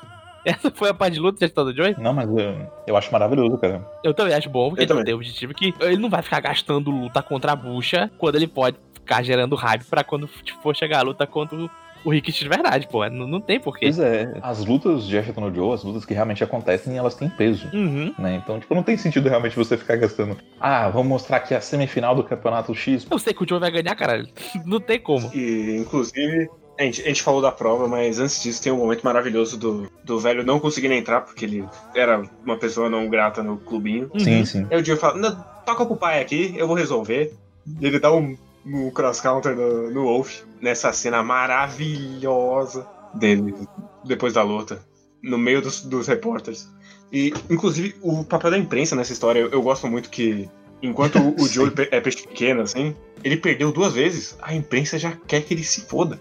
Acabou, chega, não, Sim, não. você é um ninguém. A imprensa é uma merda, maluco. É, é muito bom. Então, galera, todo mundo é uma merda, tá bom? A única galera legal é a galera aqui da, da favela. Nem todo mundo é tão legal assim, tá bom? O pessoal lá de cima é uma merda. Eles são urubus, né, cara? Eles estão. Sim, eles estão atrás da próxima notícia, vão fazer qualquer coisa pra ter a notícia, entendeu? O Joey falou, tipo, ah, eu acho que eu ganho desse cara. Joey humilha o seu. Caramba, que o Joey fala isso, mas tipo, Joey humilha o seu rival. É, vou, vou meter a porrada nele. Eles gostam do Joe justamente porque ele não tem nenhuma trava na boca. E ele fala o que ele quer. Ah, cara, e, e é tão bom. Sempre que eles chegam lá e as crianças aparecem e dão uma zoada neles. Assim, estoquem eles o tempo todo. Quando tem aquela parte que eles fingem que o cara atropelou a criança, é bom demais, cara. Os caras tudo planejados. É, as crianças muito filha da puta, velho. E é muito bom, tipo, falar, pô, só as crianças vão ser filha da puta assim, né, com os, com os repórteres. Aí do nada aparece todo mundo e começa a meter a porrada no repórter. E o, o Bebum dá uma batida com a garrafa de saque na cabeça e fala, pô, é isso, cara. Vai lá, população, manda esse cara embora. É muito bom. Né, não, não, tipo, e, e é constantemente, né? Tipo, eles tentando Uhum. se aproveitar de qualquer situação que é possível pra descobrir as táticas do Joe, né? Ver o que o Joe tá fazendo, né? E esses crianças estão Uhum. lá. Ô, os, os malucos estão aqui já, ó. né? Só denunciando e tal. Uhum. Chega num ponto da história que também o Joe vai se aproveitar disso, né? De se aproveitar da- do que eles estão Uhum. fazendo pra poder passar a mensagem que ele precisa passar, né? E essa perspicácia do Joe foi o que conquista a luta dele com o. Sim. Uhum. O Joe é bom em provocar as pessoas, né, velho? Ele sabe. O Joe, ele toca na ferida de um jeito que, tipo, cara, eu também ia ficar puto, maluco. Como é que não fica, né, velho? Ele- Ao mesmo tempo, eu gosto demais que o porra do Wolf só aceita quando ele já sabe como vencer o coração. Sim, é, ele aceita porque ele sabe que ele vai ganhar. Essa é a parada. É, a gente descobre a tática do Joe, entre aspas, né? Uhum. E você tem aquele momento que é super esquisito, que é tipo assim, as crianças vão espiar o Wolf e ele passa uma noite inteira batendo nela Ah, Lu. e leva elas pro ginásio do Joe como se fosse um carro de sequestro começa a jogar elas no chão. essa parte muito. Tá, ok. Ele fez isso, né? Era, era Eu não conseguia sentir mais pena do Wolf, tá ligado? Só queria ver ele. é pra ele ficar mais motivado porque funcionou. Eu quero agora que o Joe acabe com esse maluco. Não não tem mais, não tem menos. E funciona, porque quando tem essa luta, eu tava torcendo pro Joe cara segundo. E aí a gente tem a, a grande cena de um dos grandes momentos de calma nesse roteiro. Você tava fazendo um bagulho sério e aí você fala que tem um ataque a 16 vezes a força? É um pouco demais. Essa parada do o cross counter devolve o ataque com o, O dobro. dobro. da força. E o dobro do dobro, dobro, dobro. É muito. É, é, meio- é bem sacanagem, meu. Sim. Né? Porque é engraçado que pra um mangá tá um pé no chão, né? Tipo, realmente é o único momento que ele se perde um pouquinho. Não, tem um momento mais lá pra frente, quando vira, quando vira WWE, que ele se perde também. Mas a gente vai chegar lá, inclusive. Não lembro. Só se for o Harimal. O Harimal, ele é o momento que ele fica meio louco. é, é o animal, é o animal. É ele que a gente vai falar. E cara, essa luta é boa demais. Ela é muito boa, ela é muito plástica e ela termina com o momento do, do mangá olhando pra você e falando: boxe na brincadeira. É, Pessoas podem se foder. pessoas podem morrer nisso aqui, tá vendo? E é, é pesado, né? E, e aí começa a grande jornada do Joey, que cada luta importante que ele tem, ele não só ganha, ele ganha e acaba com o cara que ele tava, que ele tava lutando. Não tem uma luta que acabe que o cara sai inteiro. Ou o cara sai, sai tipo, aposentado, ou ele perde a memória e fica doido, e sei lá o que, mas tipo, toda luta o cara sai arrebentado. Não tem como. Sim. É um esporte que, teoricamente, pra ser justo, né? Uhum. Mas não existe justiça na violência, né? Violência Sim. é violência. E as pessoas sofrem com isso de qualquer forma. E o autor, tipo, por mais que ele. que às vezes a- ele mostra né, que a audiência e a gente mesmo se perde no, na- no êxtase, né? Da emoção da luta, a realidade tá ali do lado sempre. Sim. É, é logo depois Sim. disso que a gente vê o Wolf na rua? Não, não. Não, isso é só depois do Rikishi, né? Rikishi, Depois depois do do Rikishi. Mas isso é uma coisa que. é Uma das coisas que levanta esse mangá do ótimo pro, pro obra-prima, que é ele não esquecer esses personagens. Não é porque o Wolf aposentou que agora ele não vai mais aparecer no mangá. É, porque ele não tem uma importância na vida do Joe, né? Uhum. Naquele, naquele momento que eles tiveram ali. Sim. E também foi importante, né, durante a luta contra o Wolf, o Rikishi, né? Porque o Rikishi apareceu lá pra, Ele motiva o Joey, é bom demais. pra dar uma motivada no Joe, né? E ao mesmo tempo o Joe motiva ele, né? Porque ali o Rikishi encontra pra ele a luta da vida dele. Sim. E é engraçado porque, tipo assim, eles começam como rivais, né? Tipo, Uhum. o, o Rikishi de fato impedindo os planos do Joe. Uhum. E por vezes o Rikishi fica puto com o Joe de verdade, porque ele era muito inconsequente, a maneira que ele tratava, tratava a Yoko era muito ruim, né? E o Rikishi sempre foi alguém que teve um respeito muito grande pela Yoko, ele sempre ia defender ela, coisa assim. Mas ao mesmo tempo o Rikishi também consegue enxergar o Joe muito parecido com ele, né? Como um igual. Sim. Sim. E meio que através desse espelhamento eles criam uma amizade sem criar uma amizade, Sim. né? Que, que, que é legal de acompanhar também. E é muito aquilo que ele pegou, ele tentou fechar as coisas na prisão lá, no, no último soco, falando, eu vou embora, você vai aí, foda-se. E aí ele, ele vê o maluco que ele largou lá pra trás, vindo buscar ele. Sim, ele se motiva mais ainda. E cara, eu, eu não sei vocês quando estavam lendo, mas eu eu conseguia, vamos dizer, tipo, ah, vai ter a luta do Joe contra o Wolf. Eu conseguia, vamos dizer, tipo, ah, vou parar de ler no começo da luta do Joe contra o Wolf e depois eu volto. Acabava uma luta, começava o treinamento do Joe, eu falava, não, não posso parar de ler, porque agora que vai começar as coisas legais acontecer. Agora que a, a história vai. Esteve esse momento massa velho do Joe batendo outro cara, mas a história de verdade, não que não tenha história de verdade na luta, as sequências da luta e ele se recuperando pra mim eram muito mais legais de ser lidas do que a luta em si. Todo esse arco do Rikishi perdendo peso pra conseguir lutar com o Joey é uma sacanagem bem feito, cara. A determinação dele é uma parada muito louca. E é aquela coisa, né? Não é só bonito. Não é só porque, tipo, olha, meu Deus, olha, olha como o cara é foda. Uhum. Ele é um lunático. Sim. Ele tá se matando. Ele não tá bebendo água pra ele perder o máximo de líquido possível, cara. Não, não tem como isso ser bom. E é uma, uma espiral louca e eu acho muito. Batendo mais um pouco em Megalobox, eu acho muito doido como aqui é um processo muito grande, porque demora muito tempo e no Megalobox é ele tirar uma coisa do braço. E acabou, pronto. Esse foi o. É, essa é a tratada com igualdade. E ah, cara, não, não funciona Não tem nem como comparar, né, mano? Porque o, o Rikishi, ele é de fato um espelho pro, pro Joe. Sim, é. Ele veio de um lugar parecido, só que a maneira que ele se comporta é o contrário do que o Joe faria. É é muito esquisito repensar em Megalobox, tendo lido da que, tipo, tá, então um grande arco de Megalobox, essa metade de Astano Joy? Tem certeza que era isso pra ser? Tá bom, tudo bem. Mas ao mesmo tempo não é, porque ele é parte do, do momento que o Joey vai pro clandestino, no- na segunda metade. Sim. E ah, velho, mas falando do mangá em si agora, essa parte do Rikishi, cara, dói, dói tanto ver isso. Talvez seja o rival mais bem executado que eu já tenha visto. Sim, pra, Não consigo pensar em nenhum outro, assim, sabe, de cabeça que pra mim supere ele, não. É possível. É, é possível, mas de cabeça agora eu não consigo pensar, sabe? Uhum. Mas todo o conflito ali é muito coisa. Uhum. Não existe uma extinção ou um drama desnecessário. Nada que, que acontece entre o Rikichi e o Joe é de graça. Nada é algo que, tipo, vazio ou que não vai levar a lugar nenhum. E Uhum. de fato você tem duas pessoas que funcionam bem. Né, antagonicamente um, um para o outro, porque elas vieram de um lugar muito parecido e você Uhum. consegue sentir o peso das ações dos dois e torcer pelos dois ao mesmo tempo. Ao Sim. mesmo tempo que você encara os dois seriamente e vê os dois como, como ameaça, sabe? No caso do, do Megalobox, pra, pra ser sincero, eu nem lembro direito como era o Rikichi no, no, no Megalobox, porque ele não tinha personalidade nenhuma, mas eu não sentia, me corrija se errado, mas no anime ele não veio de nenhum lugar parecido com o que o Joe veio, né? Megalobox. A Yoko vive dizendo que ele veio e tem a, a grande metáfora que ele tem um lobo e o lobo tá preso e ele sempre quer liberar o lobo. É para nisso, sabe? É na grande metáfora que o Joey é um cachorro de rua e o Yuri é um cachorro domado. Essa é a grande metáfora de Megalobox. Uhum. Pois é, é que eu não lembrava disso, sabe? Mas pra mim, ele tava muito confortável na vida de rico dele, enquanto que, tipo, aqui o Rikishi no Astro no Joe, ele tá fazendo o que ele quer. Uhum. Ele aceitou essa oportunidade, ele tá feliz que ele tá crescendo, ele realmente admira muito a Yoko e o avô dela, Uhum. mas ele vai lutar essa luta. E essa luta não, não, não é benefício pra ele, nada assim, mas ele quer lutar essa luta, ele vai lutar essa luta. E ele vai parar de comer, vai parar de jantar de rico, vai parar de aproveitar a vida do bom e do melhor porque ele quer isso pra ele. Sim. Ao ponto de que, de fato, ele começa até a delirar de, de tão mal que ele tá se fazendo. Uhum.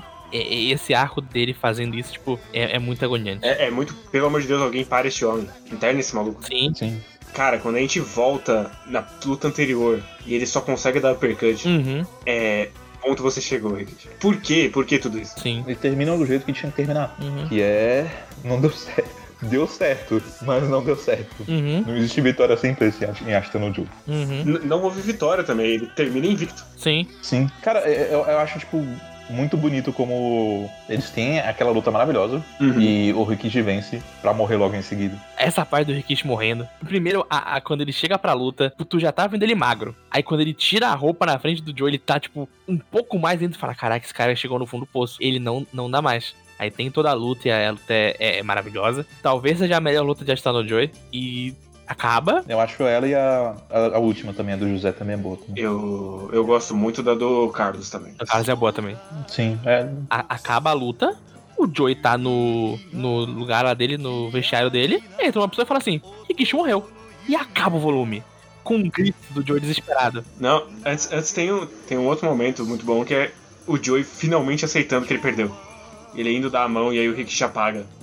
Sim. Ai, caralho, tá doendo aqui. O Rikishi morreu e ele grita desesperado. E acaba o volume. E, cara, lendo isso, você entende porque no Japão fizeram um, o enterro do Rikishi, sabe? Cara, tu fala, caralho, velho. Faz sentido isso. Faz sentido. Esse personagem ser tão amado. Ele é o eterno rival. Sim. E. Cara, a, a reação do Joey e ele indo ver o corpo do Rikishi no vestiário, ele tirando o pano e vendo que ele tá sorrindo. Ah, cara, é, pra mim, essa, essa luta, até a luta com o Carlos, é tipo o momento de ouro de Aston do Joey. É o momento que ele que tá no ápice. Eu nunca li nada em mangá de esporte ou vi alguma coisa em anime de esporte tão boa quanto essa parte. Sim. A gente tem costume de ver cadáver em, em mangá, assim, mas nunca uma pessoa que tá morta de verdade. É, tipo- é sempre um, um bagulho meio, meio plástico, assim. Uhum. E é, ali é um, um cara estirado na- morto com um pano na cara. E ele Uhum. passa páginas ali olhando pro corpo pra te mostrar. Ele tá morto. Acabou. Sim. Não tem o que ser feito. É uma, uma forma também muito humana de morrer, porque as coisas que matam ele, né, que foi o, o- o golpe na têmpora e o impacto com a corda, Uhum. cara, foi só uma circunstância, sabe? Mas Sim. as pessoas morrem de forma parecida, de forma inusitada, assim, sabe? E ao mesmo tempo que aquele cara é tão foda, tão determinado, Uhum. aquilo ali só expõe o quanto, o quanto que a gente é frágil também. Uhum. Ele morreu de uma forma muito mundana. Uhum. E não tinha o que fazer. E, cara, a espiral de queda do Joey, dele, tipo, ficando. dele simplesmente desistindo, ele desiste, né? Tipo, não, cara, não, não posso mais lutar. Eu matei o meu melhor amigo, cara, que nem, que nem eu sabia que era meu melhor amigo. E, cara, eu amo tanto a parte dele indo na, na rua e vendo as pessoas que já passaram pela vida dele, como ele deixou elas. E, ah, é, é tão bom. Quando ele encontra o Wolf no bar. Que ele- virou um Yakuza que entra em pânico quando qualquer pessoa encosta no queixo dele. Sim. Mas eu, eu gosto muito de um, de um momento anterior, assim, ainda. Uhum. Sim. Que é quando ele, logo que ele descobre, ele pega, ele senta no banquinho, no, no balanço, e tá nevando, ele começa a chorar sozinho. Uhum. Você tem a construção de, de- de duas dores, né, que são diferentes, são parecidas, né, da Yoko e dele, né? Uhum. Porque a, a Yoko, ela sempre apoiou muito o Rikishi, né? E meio que ela acabou criando essa paixão e admiração pelo boxe, e tipo, se movendo cada vez mais com o, o ginásio Shiraki, né? E tudo mais. Uhum. E aí ela veio todo o sonho que ela tinha criado pra, pra vida dela, pro Rikishi, meio que se esvanecer, né? Embora nunca seja falado né, diretamente no mangá, ao que tudo indica, o Rikishi e ela também tinham um, um envolvimento romântico. né? Uhum. Meio que o, o peso que isso tem pra- pra ela e pro Joey, sabe? Uhum. Dessa luta que ela sabia que era tão importante pros dois. Duas pessoas que foram é, extremamente importantes na vida dela também. E ela sentindo o peso disso e ao mesmo tempo não conseguir deixar nem de culpar a si mesma, nem de culpar o Joe, sabe? Uhum.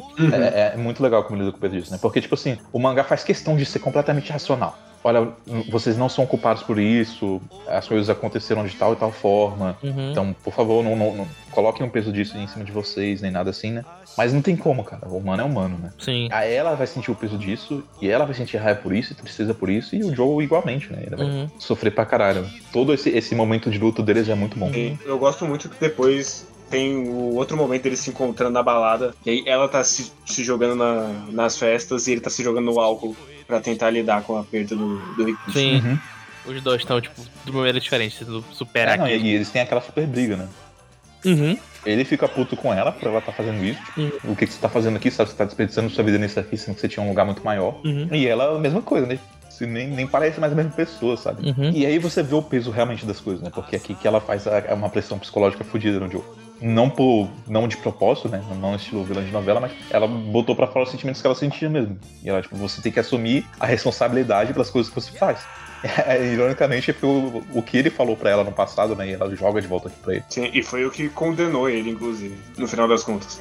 Sim, Exato, porque ele vai carregar o peso dessa culpa daqui até pra sempre agora. sim. O peso da morte do Rikichi, o peso da morte do Wolf. E agora ele tá livre, mas ele tá enjaulado porque ele não tem mais como fugir disso. Ele precisa aceitar essa responsabilidade. E a, a única responsabilidade, a única forma dele conseguir realmente conviver com isso é sendo honesto com ele mesmo. E aproveitando o ringue, né, da mesma forma que o Rikichi aproveitou. Uhum. Uhum. Mas é, é foda, mano. Você consegue entender perfeitamente por que isso é bom pro Joe e por que que é ruim ao mesmo tempo, sabe? Por que que é sedutor, mas por que é completamente autodestrutivo. Sim. Sim. E aí a gente começa umas três narrativas em paralelo aí. Eu acho muito bem feito, assim. Uhum. Que é, em paralelo a isso, a gente tem o Joey subindo mesmo, conseguindo socar só na barriga. Porque ele tá um completo animal. Uhum. Quando ele soca alguém, ele apaga a pessoa dando soco no, no estômago. Em paralelo a isso, a gente tem Sim. a galera do boxe olhando e falando, cara, esse Zé Ninguém aí, por que, que ele tá subindo? Ele não devia subir. Uhum. Não tem ninguém apoiando esse cara. Vamos derrubar ele. Uhum. E em terceiro, a gente tem a própria Yoko falando, não, vocês não vão derrubar ele nessa. Uhum. Vocês vão derrubar ele numa luta honesta. Sim. E ela, por si própria, trazendo o Carlos pra fuder com todos esses malucos em sequência. Quero falar. Carlos, que boneco, meu amigo. Que boneco. Vai falando com ele, é muito chato. O meu headcanon é que a parte dele de assediador latino, não diamante latino, é só a parte de ator dele que ele não ia fazer nada. Ikki Kajihara, você era o filho da puta que conseguia fazer o boneco ser odiável e amável ao mesmo tempo. Porque não é possível, cara. Todo boneco parece falar assim, eu queria socar esse homem na cara. Mas, pô, esse homem é tão legal. Porra, o momento que ele tá na favelinha tocando violão, bom demais. Ah, bom demais, é bom cara. demais, é bom mesmo. Porra, ele, ele é muito da hora, velho. O assediador latino, cara, é, é um boneco, né? A construção da luta dele, a luta real dele com o Joey é boa demais. Não, antes disso, ele fazendo as multretas pra ganhar no acidente é bom demais. É muito bom, cara. E ele, tipo, não, bora lutar, só uma luta treino. Bora agora fazer uma luta só de demonstração. Aí vai demonstração. Não, agora é a luta de verdade. Agora é tudo ou nada. Tu fala, caralho, velho. E vai montando aquele hype na tua cabeça e tu, porra, velho, é a luta que o Joey vai voltar a ser o Joey de verdade. Sim. E essa luta, tá, o Rigisto fica, tá, torço pra quem? Pro Joey ou pro Carlos? Porque os dois são maravilhosos. Não tem como torcer pra algum. Mas antes disso, tem uns momentos maravilhosos. O primeiro é quando o Carlos tá treinando, e aí o Joey começa a jogar pipoquinha nele. Que é um momento maravilhoso. É. E o segundo é um, um maravilhoso, não pela felicidade, mas é o momento em que o, o Joey dá um primeiro soco na cabeça de alguém, e aí é só uma da dupla dele vomitando tudo. Nossa, é boa demais essa página dupla. Sim. Ele vomitando. A ansiedade que ele sente é algo que é muito bem trabalhado e muito bem demonstrado, né? Tipo, Uhum. E no final das contas, né, são os instintos dele que trazem ele de volta, né? Porque é ele vendo o Carlos lutando, né? Alguém que, tipo, realmente deixa ele com vontade de lutar, Uhum, que faz ele conseguir superar esse trauma. uhum. né? Mas, mas eu te- tenho uma outra cena que é muito importante, que acontece antes disso, que é muito boa também. Que é quando. A gente não chegou a falar da personagem ainda, que é a Noriko, mas ela é filha de, um, de uns lojistas ali da, da comunidade, né? Que tem uma quedinha pelo Joe. E sempre tá apoiando ele. Uhum. Aí ela tipo, tenta de todas as formas se aproximar do Joe, né? Mas o Joe nunca, nunca se aproxima dela. Ele Uhum. não deixa. Ela tenta cozinhar, tenta limpar a roupa, chama ele pra sair o tempo todo, ele sempre recusa. E ela passa a metade do mangá sendo rejeitada pelo Joe de todas as formas possíveis.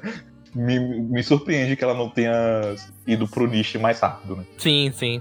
Mas eles têm aquele momento que é a conversa, a conversa final entre eles. Uhum. Que é ela falando com ele, tipo, ele, ele finalmente chama é, ela pra, pra sair, pra ir pra um lugar, né? Pra acompanhar ele na caminhada dele. E ela falando sobre como ele é diferente do- do- das pessoas mais jovens, Uhum. né, da, da idade dele, porque as outras pessoas estão namorando, estão indo na praia, estão curtindo, estão divertindo, estão crescendo na vida e, tipo, ele tá preso ainda ao boxe, né? Ele tá preso dentro desse mundo. Ele tá preso no. Num, num balcão escuro e a única vez que ele vê a luz é pra subir no ringue e apanhar que nem um galo de briga. Esse momento é bom demais. Sim. É.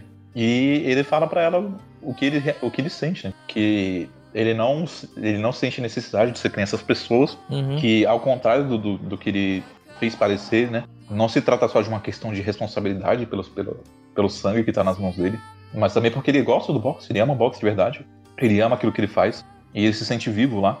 Uhum. né? E enquanto tiver alguma fagulha dentro dele de vontade de fazer isso, ele vai ir até o final, até esgotar. Porque no final das contas é o que faz ele se sentir vivo. Sim. E aí ela entende, tipo, ah não, tá. Realmente, esse cara aqui eu não tenho, não tenho nada que fazer, não. Uhum. Né? E ele segue a vida dele adiante, seguindo isso como fundamento até o fim. Sim. É, é muito bom isso. E eu gosto como. Voltando a falar do Carlos, o Carlos funciona muito mais como um, um igual do Joey do que, tipo, o que vai ser a próxima luta dele com um cara de verdade. Tipo, aqui é só orgânico, tipo, ah, você começa a saber do passado do Carlos e fala, pô, ele também era um menino de rua, só que ele era na, na Venezuela, não era? É Venezuela. Era na É Venezuela. E é bom que, tipo, ninguém para e fala: Carlos veio da Venezuela, ele morava em uma favela e era órfão. Não, tipo, o Carlos, pelo jeito que ele vai conversando com as pessoas e pelo jeito que ele vai conversando com o treinador, tipo, ele fala: pô, aqui lembra minha casa, pô, aqui lembra a favela onde eu morava lá na Venezuela do país. Tu vai notando que ele é, é alguém parecido com o Joey, sabe? E quando tu chega no luta dele, é aquela luta de, porra, é, a- é a luta dos iguais, sabe? Duas pessoas que vieram da, do nada e estão agora no topo e. Eu quero ver essa luta, eu quero torcer por eles. E a comunidade abra- abraça ele, né, também. Sim. E, e é- essa, a narrativa dessa luta de tirar o animal de dentro do, do Carlos é muito bem feita. assim. Sim, é muito boa mesmo. Sim, é, é, é pra mim é a terceira melhor luta do mangá, porque a do Rikishi e a do José são melhores pra mim ainda, mas é uma luta muito boa mesmo, sabe?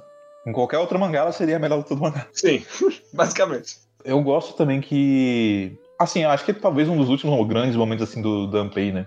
Que ele mostra um, um pouco mais do lado bom dele, que é ele pagando o sermão na comunidade por é, antagonizar o cara, Uhum. só que porque ele vai lutar com o Joe, sendo que na verdade os dois são iguais, sabe? Uhum. Meio que trazendo a perspectiva, gente, não importa se o cara é da Venezuela, se é do Japão, se é do caralho, não importa de onde ele veio. Então, assim, vamos, vamos ter respeito, sabe, por- esse cara que cresceu e que tá aqui agora junto com a gente, porque ele sabe o que a gente faz Sim. né? Eu, eu gosto que, dessa mensagem que é passada. E, e pra mim faz muito sentido o- que a Joe acaba tendo, sido- tendo sido tornado influente, né, com a classe trabalhadora do Japão, né? E principalmente com os partidos de esquerda japoneses. Uhum. Consigo associar bem essas coisas assim. Sim. E aí a gente tem o, te- o terceiro baque, que é o nosso querido Carlos vai embora, porque ele tem uma luta contra o campeão. E aí ele toma um, um soco na têmpora e se torna um inválido. Sim. Campeão José Mendonça, bom demais. Só tem boneco bom estando John incrível, não tem como. Sim, e o as headlines diziam, né, que tipo assim, quem invalidou o Carlos não foi o não tinha sido o José, tinha sido o Joe. Uhum. Porque ele teve aquele acidente no, no aeroporto que ele meio que escorregou ali na, na escada do avião. Sim. Mas a gente sabe que ele, na verdade, não é bem assim, Uhum. considerando o futuro, né? Mas ma- é mais um golpe psicológico no Joe, né? Tipo, não, cara, não tem uma luta que o importante que o Joe tem que ele não saia Uhum. traumatizado pelo peso de ter acabado com aquilo pra alguém. Sim. Uhum. É, é engraçado tipo, o, que- o quanto que eles associam o Joe com a, os apelidos do Joe com morte, né, ao longo do mangá, né? Porque ele virou Killer Joe, né? Depois ele virou Green Reaper Joe. Uhum. E ele tá ceifando a vida daquelas pessoas, basicamente, do, do ringue. E mesmo depois desse momento aqui, né, que talvez seria o, o momento teoricamente final, ele de certa forma continuou fazendo isso. Uhum. Com os outros oponentes dele que vão vir pela frente aí. Uhum. A gente chega nesse, nesse outro ponto de virada, né? Que na verdade eu acho que é- não é bem um ponto de virada, é uma continuação do que o Joe já tava fazendo, né? Uhum. Ele acaba indo se autodestruir cada vez mais. E agora a gente tem um outro momento que é muito triste, assim. Porque a gente vê que o, o Joey tá crescendo. Então, além de, de tudo, tem aquele baque de se ele tivesse esperado, o Rikishi não precisava descer de categoria. Era só esperar. Sim, que ele tá ficando maior, né? Sim. Cara, e é foda, né? Porque, tipo, às vezes quando a gente tá lendo mangá, a gente se, perde um pouco no tempo, né? Mas, na verdade, tudo que acontece em Joe acontece em relativamente pouco tempo, né? Uhum. Você vê que as crianças mesmo, elas não estão muito mais velhas do que estavam no começo. Sim.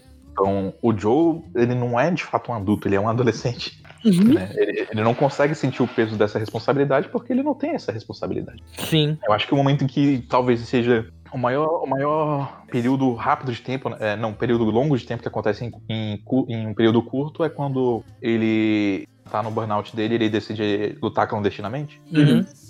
Porque tudo dá a entender que ele passou um bom tempo, né? Quando ele volta, a- as relações de todo mundo já mudou, né? O Nishi tá com a Noriko, ele, ele tá crescendo nos negócios dele, né? Aí, a partir daí, o tempo começa a ser um pouco mais rápido. Sim. Sim. Até porque depois ele. Quando ele vai enfrentar o, o Harimau, ele já defendeu 12 vezes o cinturão dele. Então dá, dá pra sentir que ele tá. Desde que ele luta contra o maluco máquina, que é uma boa luta, inclusive. Ela acaba meio ofuscada no meio, assim, mas.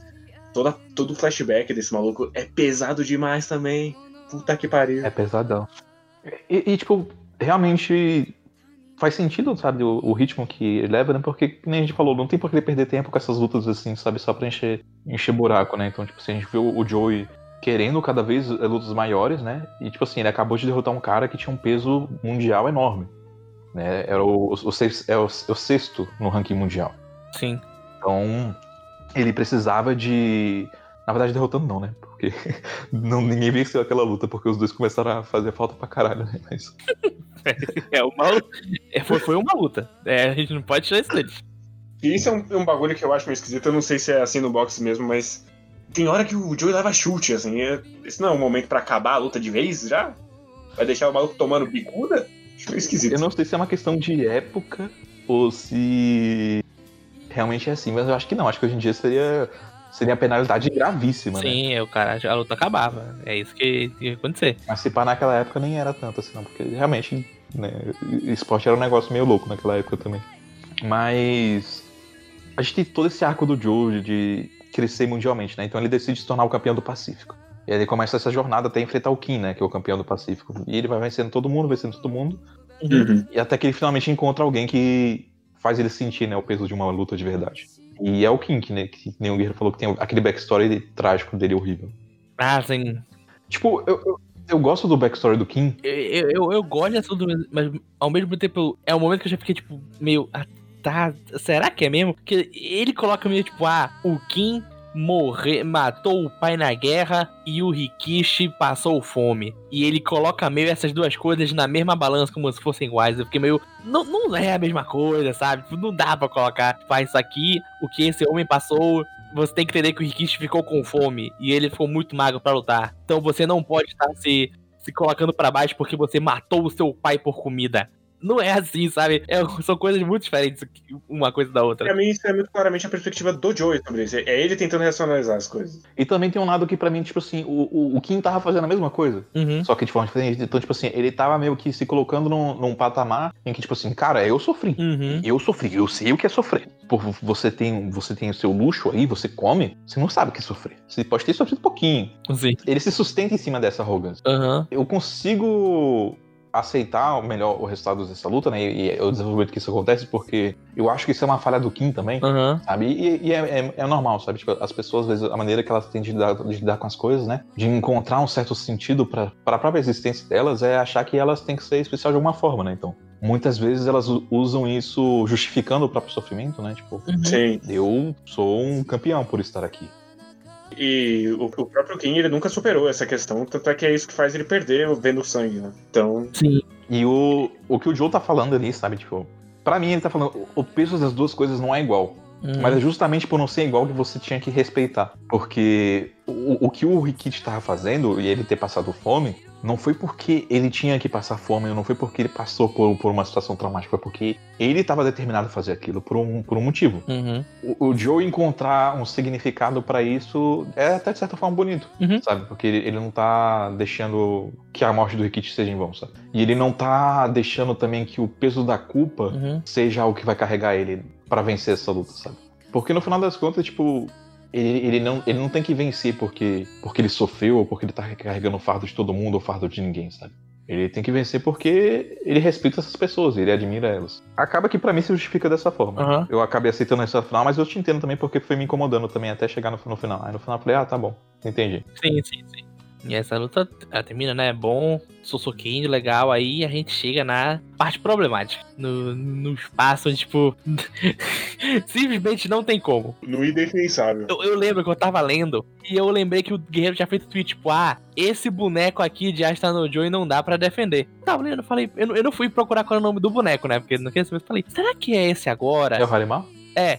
Aí, será que foi esse agora? mas mas antes, antes do Harimau, eu queria falar um, um- um- da viagem do Havaí, se puder. Ah, você vai ajudar eu? Teve uma hora que você comentou no grupo, né? Sobre, sobre racismo, né? Eu fiquei pensando, caramba, que merda, tem racismo em, raci- em Asta no Joe, né? Uhum. E aí, tipo, eu fiquei o tempo todo tentando entender o que que era, né? Tipo, e algumas vezes dava pra ver um pouco o que que era, sabe? Porque a maneira que qualquer estrangeiro é tratado em Asta no Joe é muito escroto. Sim. E da mesma forma, quando o Joe vai pro Havaí, velho, a- nossa, dá raiva, cara.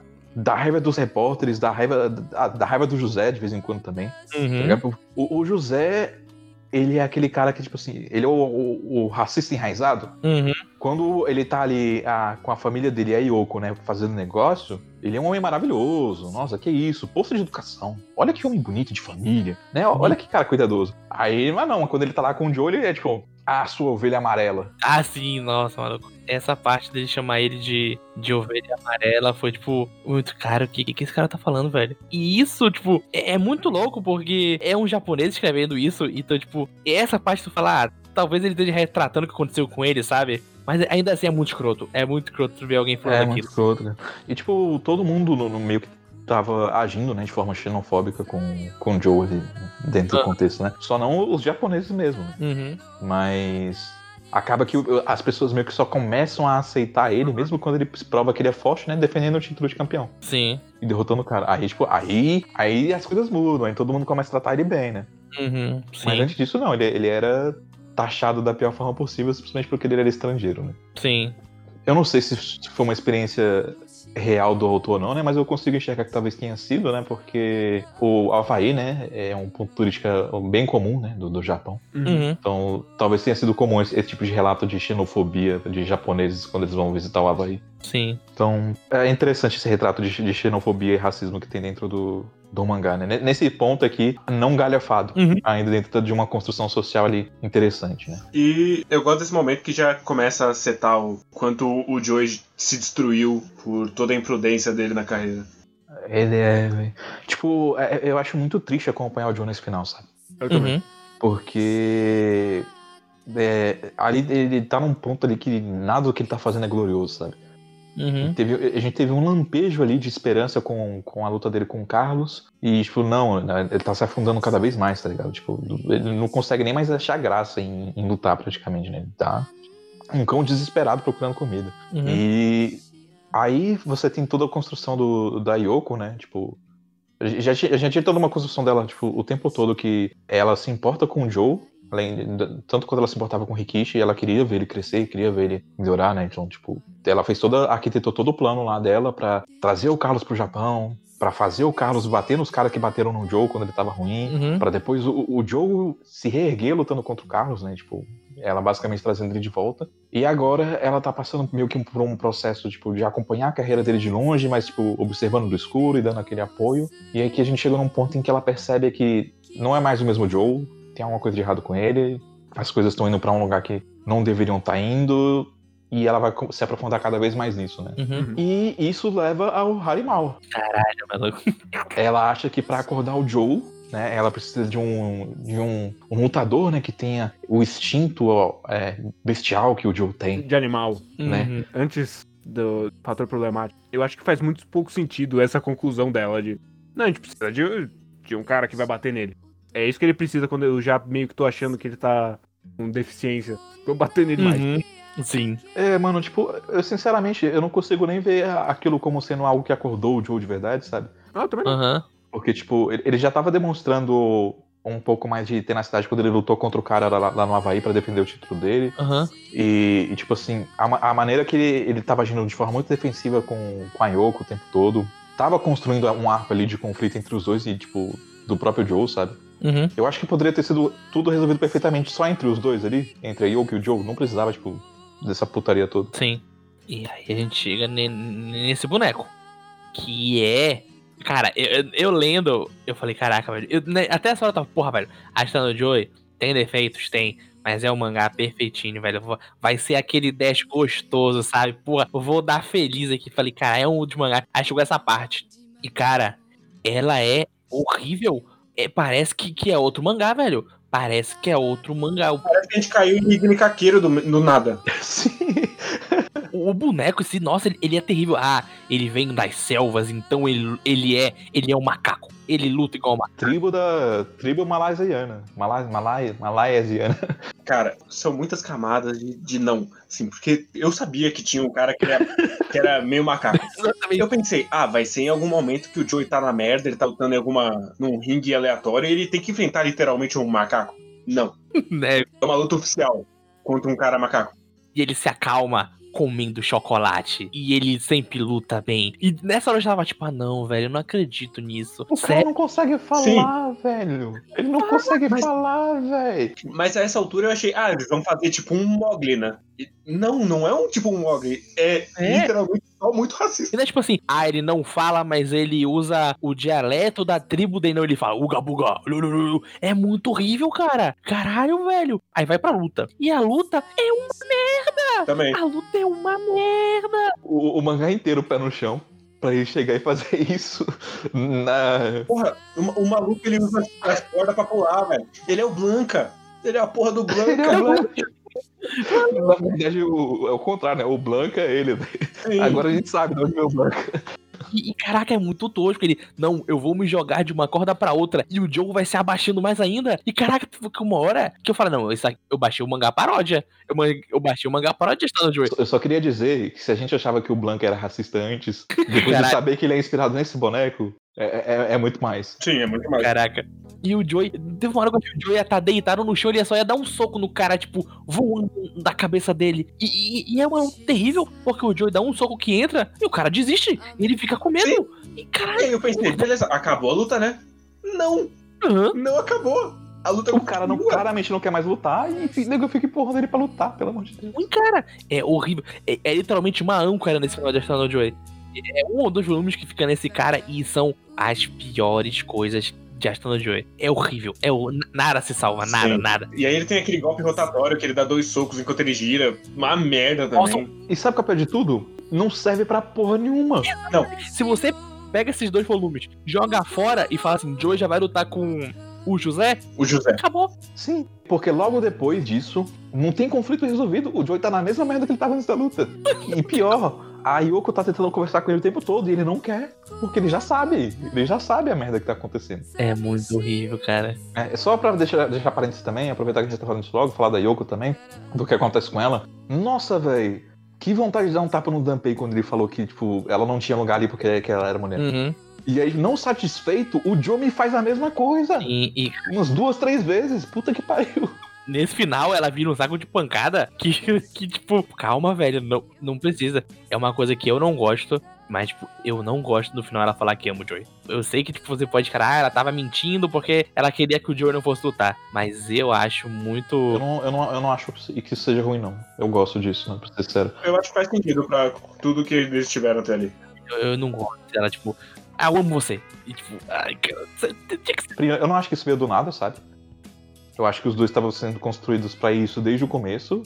E, e segundo que eu acho que ela funciona muito bem pra. Muito mais do que a Noriko, ela funciona muito bem pro Joe ver que existe mais na vida além disso, sabe? Uhum. Sim. Porque é- ela é a pessoa que tá ali do lado do Joe, que seria a mais próximo de entender ele, sabe? Meio que por isso que ele entra tanto em conflito com ela, porque ele não consegue aceitar isso. E é justamente por. Essa cena ela precisava pra, pro final ele entregar as luvas pra ela também. Uhum. É uma Sim, boa- sim. Que é ele, ele retribuindo o, o sentimento ali. Sim. Quando o Joe tá rejeitando, né? Quando ele tá- tem esses momentos dele de, de querer agir por si só, agir sozinho, é meio que uma forma dele, dele se defender. Né? Sempre foi uma forma dele se defender. Eu- eu- Ele fez a vida dele inteira. Ele, ele age com impulso, ele age de forma agressiva, ele rejeita todo mundo porque ele só sabe sobreviver assim. Uhum. E ele acaba, né, fazendo o que o Dunphy faz, e, tipo, e agindo dessa forma com o Yoko, e de forma nenhuma isso se torna o que ele faz justificável, porque ele foi um merda de qualquer jeito. Uhum. Mas ele faz isso meio que pra se proteger, sabe? Porque ele sabe que o que ela tá falando Tá certo. tá certo, sabe? Ele sabe que ele tem, ela tem aqui fonte de razão. Ele saca que ela já sacou que ele, que ele tá, tá fudido, Uhum. né? Ele tá escondendo isso de todo mundo. Mais um ponto aí que, tipo, você mostra que o Dunpei realmente não é aquelas coisas, porque ele não, não, não nota o quanto que o Joe tá debilitado até o- o último momento. Sim. Mas na discussão final entre ele e a Yoko, ele não grita, ele não briga. Ele só, tipo, eles falam do ponto de vista deles. Ele continua insistindo que ele tem que fazer isso, que ele tem que continuar seguindo o caminho dele. Uhum. Ela entende ele também, mostra, expõe os sentimentos dela, porque ela sabe o que, o que ele tá fazendo no final das contas, mas ele acaba seguindo em frente. Né? Sim. Eu, eu acho que a construção dos dois personagens foi muito boa pra levar aquele momento. Eu acho um momento muito bonito, inclusive. Eu, eu também. E é aquele momento que você, você fica destruído e fala, caralho, você devia ter ouvido aí. Sim, Sim. Eu, eu queria, mas se ele tivesse ouvido eu, que a gente não teria o final lendário que esse mangá tem também. Exato. E- Mas eu, eu queria dizer que Cowboy Bebop chupinhou esse- essa conversa final com muita vontade, velho. Muita coisa foi chipada aqui. Aquele texto que o Guerreiro mandou, inclusive, lá no grupo, que mostra, tipo, a, a cena final comparando com a cena do. Do Como é o nome do menino? Eu Esqueci agora. câmera. Sim, do Guren Lagann. E, tipo, fala assim: é, realmente é igual, né? Não tem como dizer que, que não é uma inspiração. É muito bom. Tipo, perceber as referências, tipo, é realmente. É um mangá clássico, né? Porque dá pra ver que tá. Em tudo isso aqui. Tudo isso aqui tem esta no Joy. Tudo isso aqui tem. É muito bom. É, é influente demais. Sim, mas aí a gente chega na minha luta favorita do mangá. Que é essa luta final. Que é uma sacanagem. Ela é, Ela é. é um, um volume inteiro de luta, cara. Sim, Sim. a- a- acho que até um, acho que é um pouquinho mais de um. Não me lembro certinho. E você vê- a transformação do, do José. E no começo Uhum. ele tá. Ah, esse maluco já tá morto já. Não quero nem bater Uhum. nele. Aí no final ele, em desespero, falando: caralho, por que, que esse cara não cai? Ele não tem ninguém pra voltar? Não é possível. E ele vai ficando nervoso. Eu gosto disso. Toda luta do dia começa, cara. Vou bater nesse cachorro morto aqui, acabou. Tipo, segundo round. Opa, esse cara tá aguentando. No terceiro ele tá tipo, cara, por que ele não cai? Ele só tem que cair que acaba a luta. Ele tá sofrendo, eu tô sentindo ele sofrendo aqui. Cai, só desiste, cara. Não tem por que continuar. Ele continua em pé, é, é bom demais. Sim. E eu acho que, tipo, simbolicamente é um final muito bonito também, sabe? Uhum. Porque o, o José é aquela coisa, ele é o auge. né? Uhum. Ele, é, ele é o campeão. Uhum. Ele é rico, ele é o homem de família. Né? Ele tem uma esposa e uma filha loiras. Ele cuida da, da saúde. Sim. É racista, mas só com homem. com mulher não. Sim.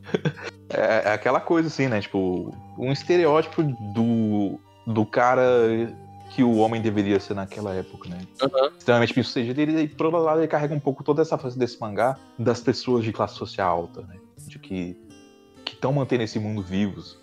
E eu- o José tem esse discurso, né? De que, tipo, não, eu tô aqui pra fazer o meu, né? Dar, prover pra minha família, pra ganhar meu dinheiro, né? Mas ali, no auge dele, né?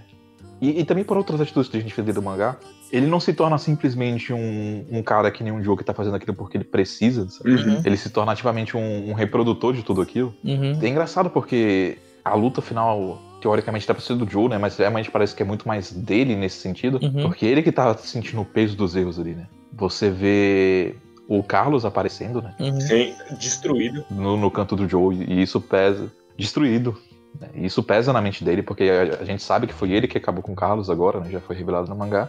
E o Joe vindo pra, pra ele com essa força inacreditável, né? Sim. E o Joe representa todas essas pessoas que estão aí nessa situação porque eles não tinham mais o que fazer. Que só estavam lutando fugidamente. E desde o momento Sim. que ele vê o Carlos, ele começa. Não, cara, eu não quero fazer a mesma coisa com esse moleque aqui também. Uhum. Sim. Um só já foi pesado demais pra mim. O Joe tá lutando aquela luta pra ser a última luta dele, né? Ele já sabia que ele tava porque tava com aquela condição de punch drunkenness, né? Eu nem pesquisei como é que é o nome em português disso, né? Mas É. Síndrome do, do boxeador. É síndrome do boxeador mesmo. É. Ele já tava com a síndrome do boxeador e a carreira dele tava basicamente acabada, né? Tanto é que, Sim. tipo, por mais que o Joe estivesse lutando ali e tenha sido uma luta incrível, ele não era mais o mesmo Joe, né? Uhum. Sim, até porque, sei lá, depois da metade da luta ele tá cego de um olho já, Sim, lutando mesmo assim. sim. Sim. E aí a gente tem vários momentos de fanservice dele usando todos os golpes que ele aprendeu até aqui. Sim. Todas as finalizações ele repete na luta final. Uhum. Algumas pessoas dizem até que ele começa a lutar um pouco mais parecido com o Rikichi também. E são 15 rounds. São. É interminável. 15 rounds. E aí terminava do jeito bom. Não é interminável, tipo, ah, fiquei chato, tipo, caralho, velho. Sim, eu, eu gosto da- da- das rimas narrativas que às vezes tem, sabe, no, no, mangá. Uhum. Porque você tem aquele momento em que. Tem um momento que eu não lembro qual foi a luta, que a Yoko ia embora, porque ela tava vendo o Joe lutar e o Joe não tava sendo ele mesmo, aí o Joe, tipo, acorda e ela volta. Ela fala, não, agora eu vou ficar, vou, vou ficar pra ver a luta toda. Sim. É contra o Harimau mesmo. Né? E dessa vez, tipo, é talvez o único bom momento da luta. Uhum. É que ela vai embora de carro e aí ela volta. talvez o único bom momento da luta, né? Uhum. Que tá re- re- refletindo toda aquela cena do começo dele falando que ela tem que assumir a responsabilidade, não sei o que, e aqui, tipo, ela meio que quebra. Ela ia embora porque o Joe tava lutando pateticamente, não por não assumir a responsabilidade.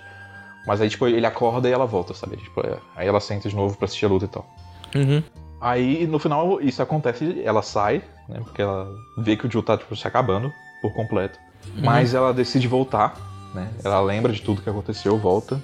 Uhum. No final da luta. E aí a gente tem o final do mangá, né? Basicamente. O Joe, todo o esforço dele, desmantelando o campeão mundial. Uhum. E, e, tipo, cara, eu acho tudo muito, muito bem feitinho e muito bem construído, sabe? Sim. Sim. Porque o, o Joe que se fudeu pra estar ali, tá ligado? Ele lutou aquilo nas piores condições. Como ele sempre faz, né? Como, como sempre foi o exemplo. Uhum. E aí ele consegue destruir o cara, mas o sino bate antes dele cair. Uhum. E ele perde por ponto, velho. Sim, e. Então, tipo assim, no final das contas, mesmo com todo o esforço do Joe, o José ainda foi favorecido pelos sistemas. Sim. Sim. E, e o ponto é a coisa que ele sempre menosprezou da carreira inteira dele. Uhum. E, mas ao mesmo tempo, dessa altura não importa mais, ele lutou o que ele queria, ele tá plenamente satisfeito. Ele pede pra tirar as luvas, ele agradece o Danpei e entrega pra Yoko. É legal porque, embora no sistema tenha sido assim, sabe, não é de nenhuma forma anticlimático, porque pro Joe nunca foi uma questão de títulos ou de pontos ou, de, ou do sistema em si, né? Uhum. Ele fazia isso porque era o que fazia ele se sentir vivo. né? Sim. Naquele momento, ele se realizou ao máximo que ele poderia. Uhum. Sim. Ele queimou até ficar branco. Exatamente. E aí tem a última, última página do mangá, que é maravilhoso, que é o Joey.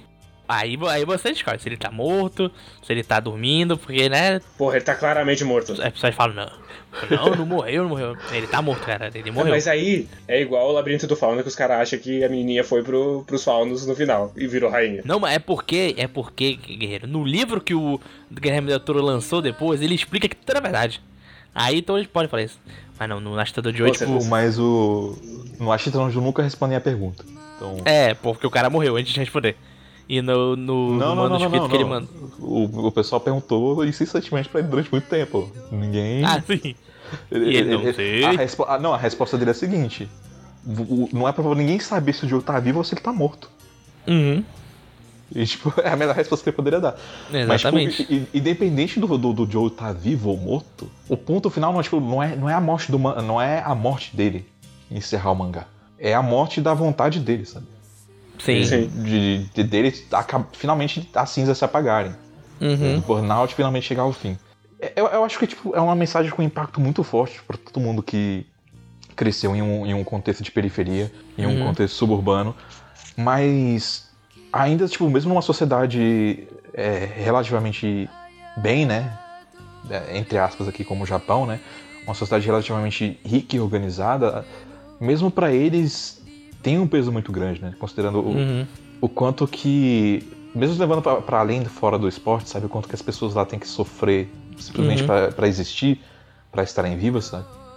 Porque esse burnout do Joey que o Joey teve no box pode ser muito bem um cara trabalhando na mesa dele até morrer pra dar comida pra família, tá ligado? Sim. O quanto que esse final consegue conversar simbolicamente com tanta gente é muito bonito. Uhum. Mas uma, uma coisa curiosa, o, o final que o Ikimuri escreveu originalmente não é não era esse. Uhum. Ele ia cortar a luta, o Joe ia estar sentado na residência do, dos Shiraki Uhum. e a Yoko ia olhar pra ele, ia dar um sorriso gentil e ia acabar o mangá. Parece o final do, do Megalobox, inclusive. Que corta a luta e a gente só vê, tipo, o pós-luta no final. E descobre que, que ele ganhou no final do, do Yuri. É, isso, isso que ia acontecer. Mas ia ser um final muito pior. Ainda bem que ele não escolheu. Mas o, o quem deu o input do final foi o artista. O, o Shiba, Tetsuya. Foi o Shiba. Ele deu o input do final. Uhum. Ele, ele queria representar simbolicamente o que o final significava pra ele, né? E aí ele desenhou a, a página lendária. Sim. E- Aquela página. É, e é engraçado que, tipo assim, ele fala. Aquela página foi desenhada pra você não saber se o Joey morreu ou se ele tá vivo, né? Uhum. Só que. É aquela coisa, né? Uma criança vai olhar pra aquela página e se perguntar: Olha, o Joe tá dormindo, Uhum. Sim. mas ele tá sorrindo, ele tá feliz. Sim. Uhum. E talvez quando ela crescer ela vai entender Sim. que não é bem assim que as coisas funcionam, sabe? Uhum. Ai- Ainda mais com ele passando a, a luva pra frente A pra luva. pessoa que vai lembrar dele. É, é Uhum. muito uma É. confusão muito clara que ele morreu ali. Uhum. Fora a página final, eu, eu acho que esse é o gesto mais bonito do mangá também, sabe? Sim. Porque ali não, não, é, não é- não é só um romance, sabe? Não é só tipo, ele, ele reciprocando os sentimentos da, da, da Yoko. Uhum. É ele, tipo, reconhecendo que tinha alguém ali do lado dele o tempo todo acompanhando ele por essa jornada, sabe? Sim. Sim. E, tipo, confiando a memória dele a essa pessoa. Tipo, finalmente encontrando alguém que entendeu ele além do Rikishi, né? E, tipo, é- era tudo que o Joey precisava. Uhum. Que alguém assumisse a responsabilidade de assistir. Sim. E é um, um final maravilhoso. E é o que deixa tão melancólico, porque talvez se ele aceitasse ela mais cedo, ele não precisaria chegar nesse ponto que ele chegou. Uhum. Exato. E, e essa história novelas, tipo, porra, se o Joe tivesse feito isso um pouco mais cedo, não ia ser tão melancólico o final. Mas, tipo, ele ele não fez. É aquela coisa, né? O Nishi mostra isso bem, né? Ele, nem você falou, ele falou muito bem, ele é um espelho do, do, do Joe, né? Só Uhum. que ele encontrou, né, a Noriko, que inclusive é muito parecida com a Yoko. Uhum. né, em, aparência física muito mais cedo. Sim. né, e, e o Joe se recusou até o final. Mas tam- também não dá pra dizer que foi só culpa dele, né? Sim. Não. E ju- justamente ter tudo, acontecido tudo isso é o que faz esse mangá, depois de 60 anos, ainda ser um marco gigantesco. Demais, né? Tipo, quando, quando eu falei que eu não sabia se ia querer ele de novo, eu não tinha chegado no final ainda, sabe? A Uhum. gente tava na parte do Havaí, tipo, e o Joe tava ficando cada vez mais merda. Aí você teve o Harimal depois. então, tipo assim, ti- tiveram muitas coisas boas que aconteceram no mangá, mas o, o- o comportamento autodestrutivo do Joey tava carregando ele pra um lugar que tava, tipo, velho, não sei se isso aqui tem como terminar de, um- de uma forma legal, sabe? Mas termina. Eu não acho que seja um final completamente esperançoso, sabe? Porque existe sim um- uma vitória, né? Existe sim Uhum. uma beleza na, na, naquilo que, do que o Joe fez, né? Sim. Mas ele não deixava de ser alguém que estava preso o tempo todo. Uhum. Eu, eu não consigo deixar de sentir sabe? Que ele só chegou ali porque ele tava preso dentro disso tudo. É, é, é por isso que eu não consigo sentir que é tão esperançoso, porque às vezes acho que Tano Joe é sufocante também. Sim. Uhum. Mas é, é maravilhoso. E a- acho que eu vou ler um dia assim, de novo. Uhum, eu também acho. Um dia. Assim que lançar, eu, eu leio ele de novo. No físico, porque se ele já é bonito em scan, olhando ele ao vivo deve ser. Deve ser Uhum. muito bom, velho. Se o mangá lançar, eu vou comprar, com certeza. Mas acho que é isso, gente. Uhum. Mais É alguma isso. consideração, meninos, sobre esta no jogo? Leia, É, por favor. Se você chegou até aqui por algum motivo, aí eu, eu- ainda vale a pena ler. Vai ser uma experiência muito foda na segunda metade. Que foi a É. também, que eu já sabia que ele morria. Então, Uhum. cara, depois, depois que você vê ele indo- pro fundo do poço, você sabe onde vai parar. É triste demais. É tenso mesmo. Mas. É isso. A gente vai se despedindo de vocês aqui. Então fica aí a recomendação de leitura e a gente se vê na próxima aí, galera. Exatamente. Falou! Tchau. Adeus! Na verdade, fique com os e-mails aí, provavelmente. Exato, se tiver, tem. Se não tiver, não tem.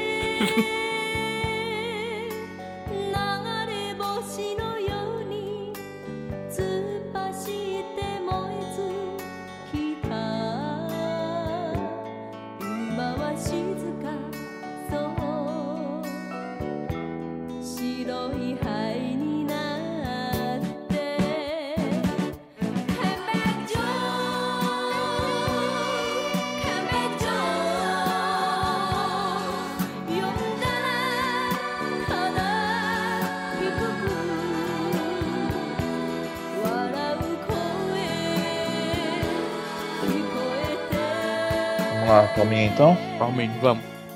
Vamos? 3, 2, 1. Eu não sei se eu bati muito antecipado porque eu tô ansioso. Eu não sei se teve delay. Não sei o que aconteceu, mas vamos lá, né? Vamos seguir em frente. Tô com um pouco de pena de Ah, quem foi quem, editar. quem que vai editar isso aqui, eu não sei. Eu não sei quem é. Que é o, acho o piloto. Ok. Ah, o piloto, o piloto tá acostumado. É, se for parte, tá acostumado. Não foi nenhum dos dois, não. Todo mundo errou, mas tudo bem, já tô acostumado também. Vamos lá, que eu não estou acostumado a ser host. É só imitar o Kay. Fala tudo que ele fala. É, não, tô ligado. Vamos lá, deixa eu ver se. É que eu não consigo ter a animação do Kay. é difícil. Mas Ninguém tá. tem.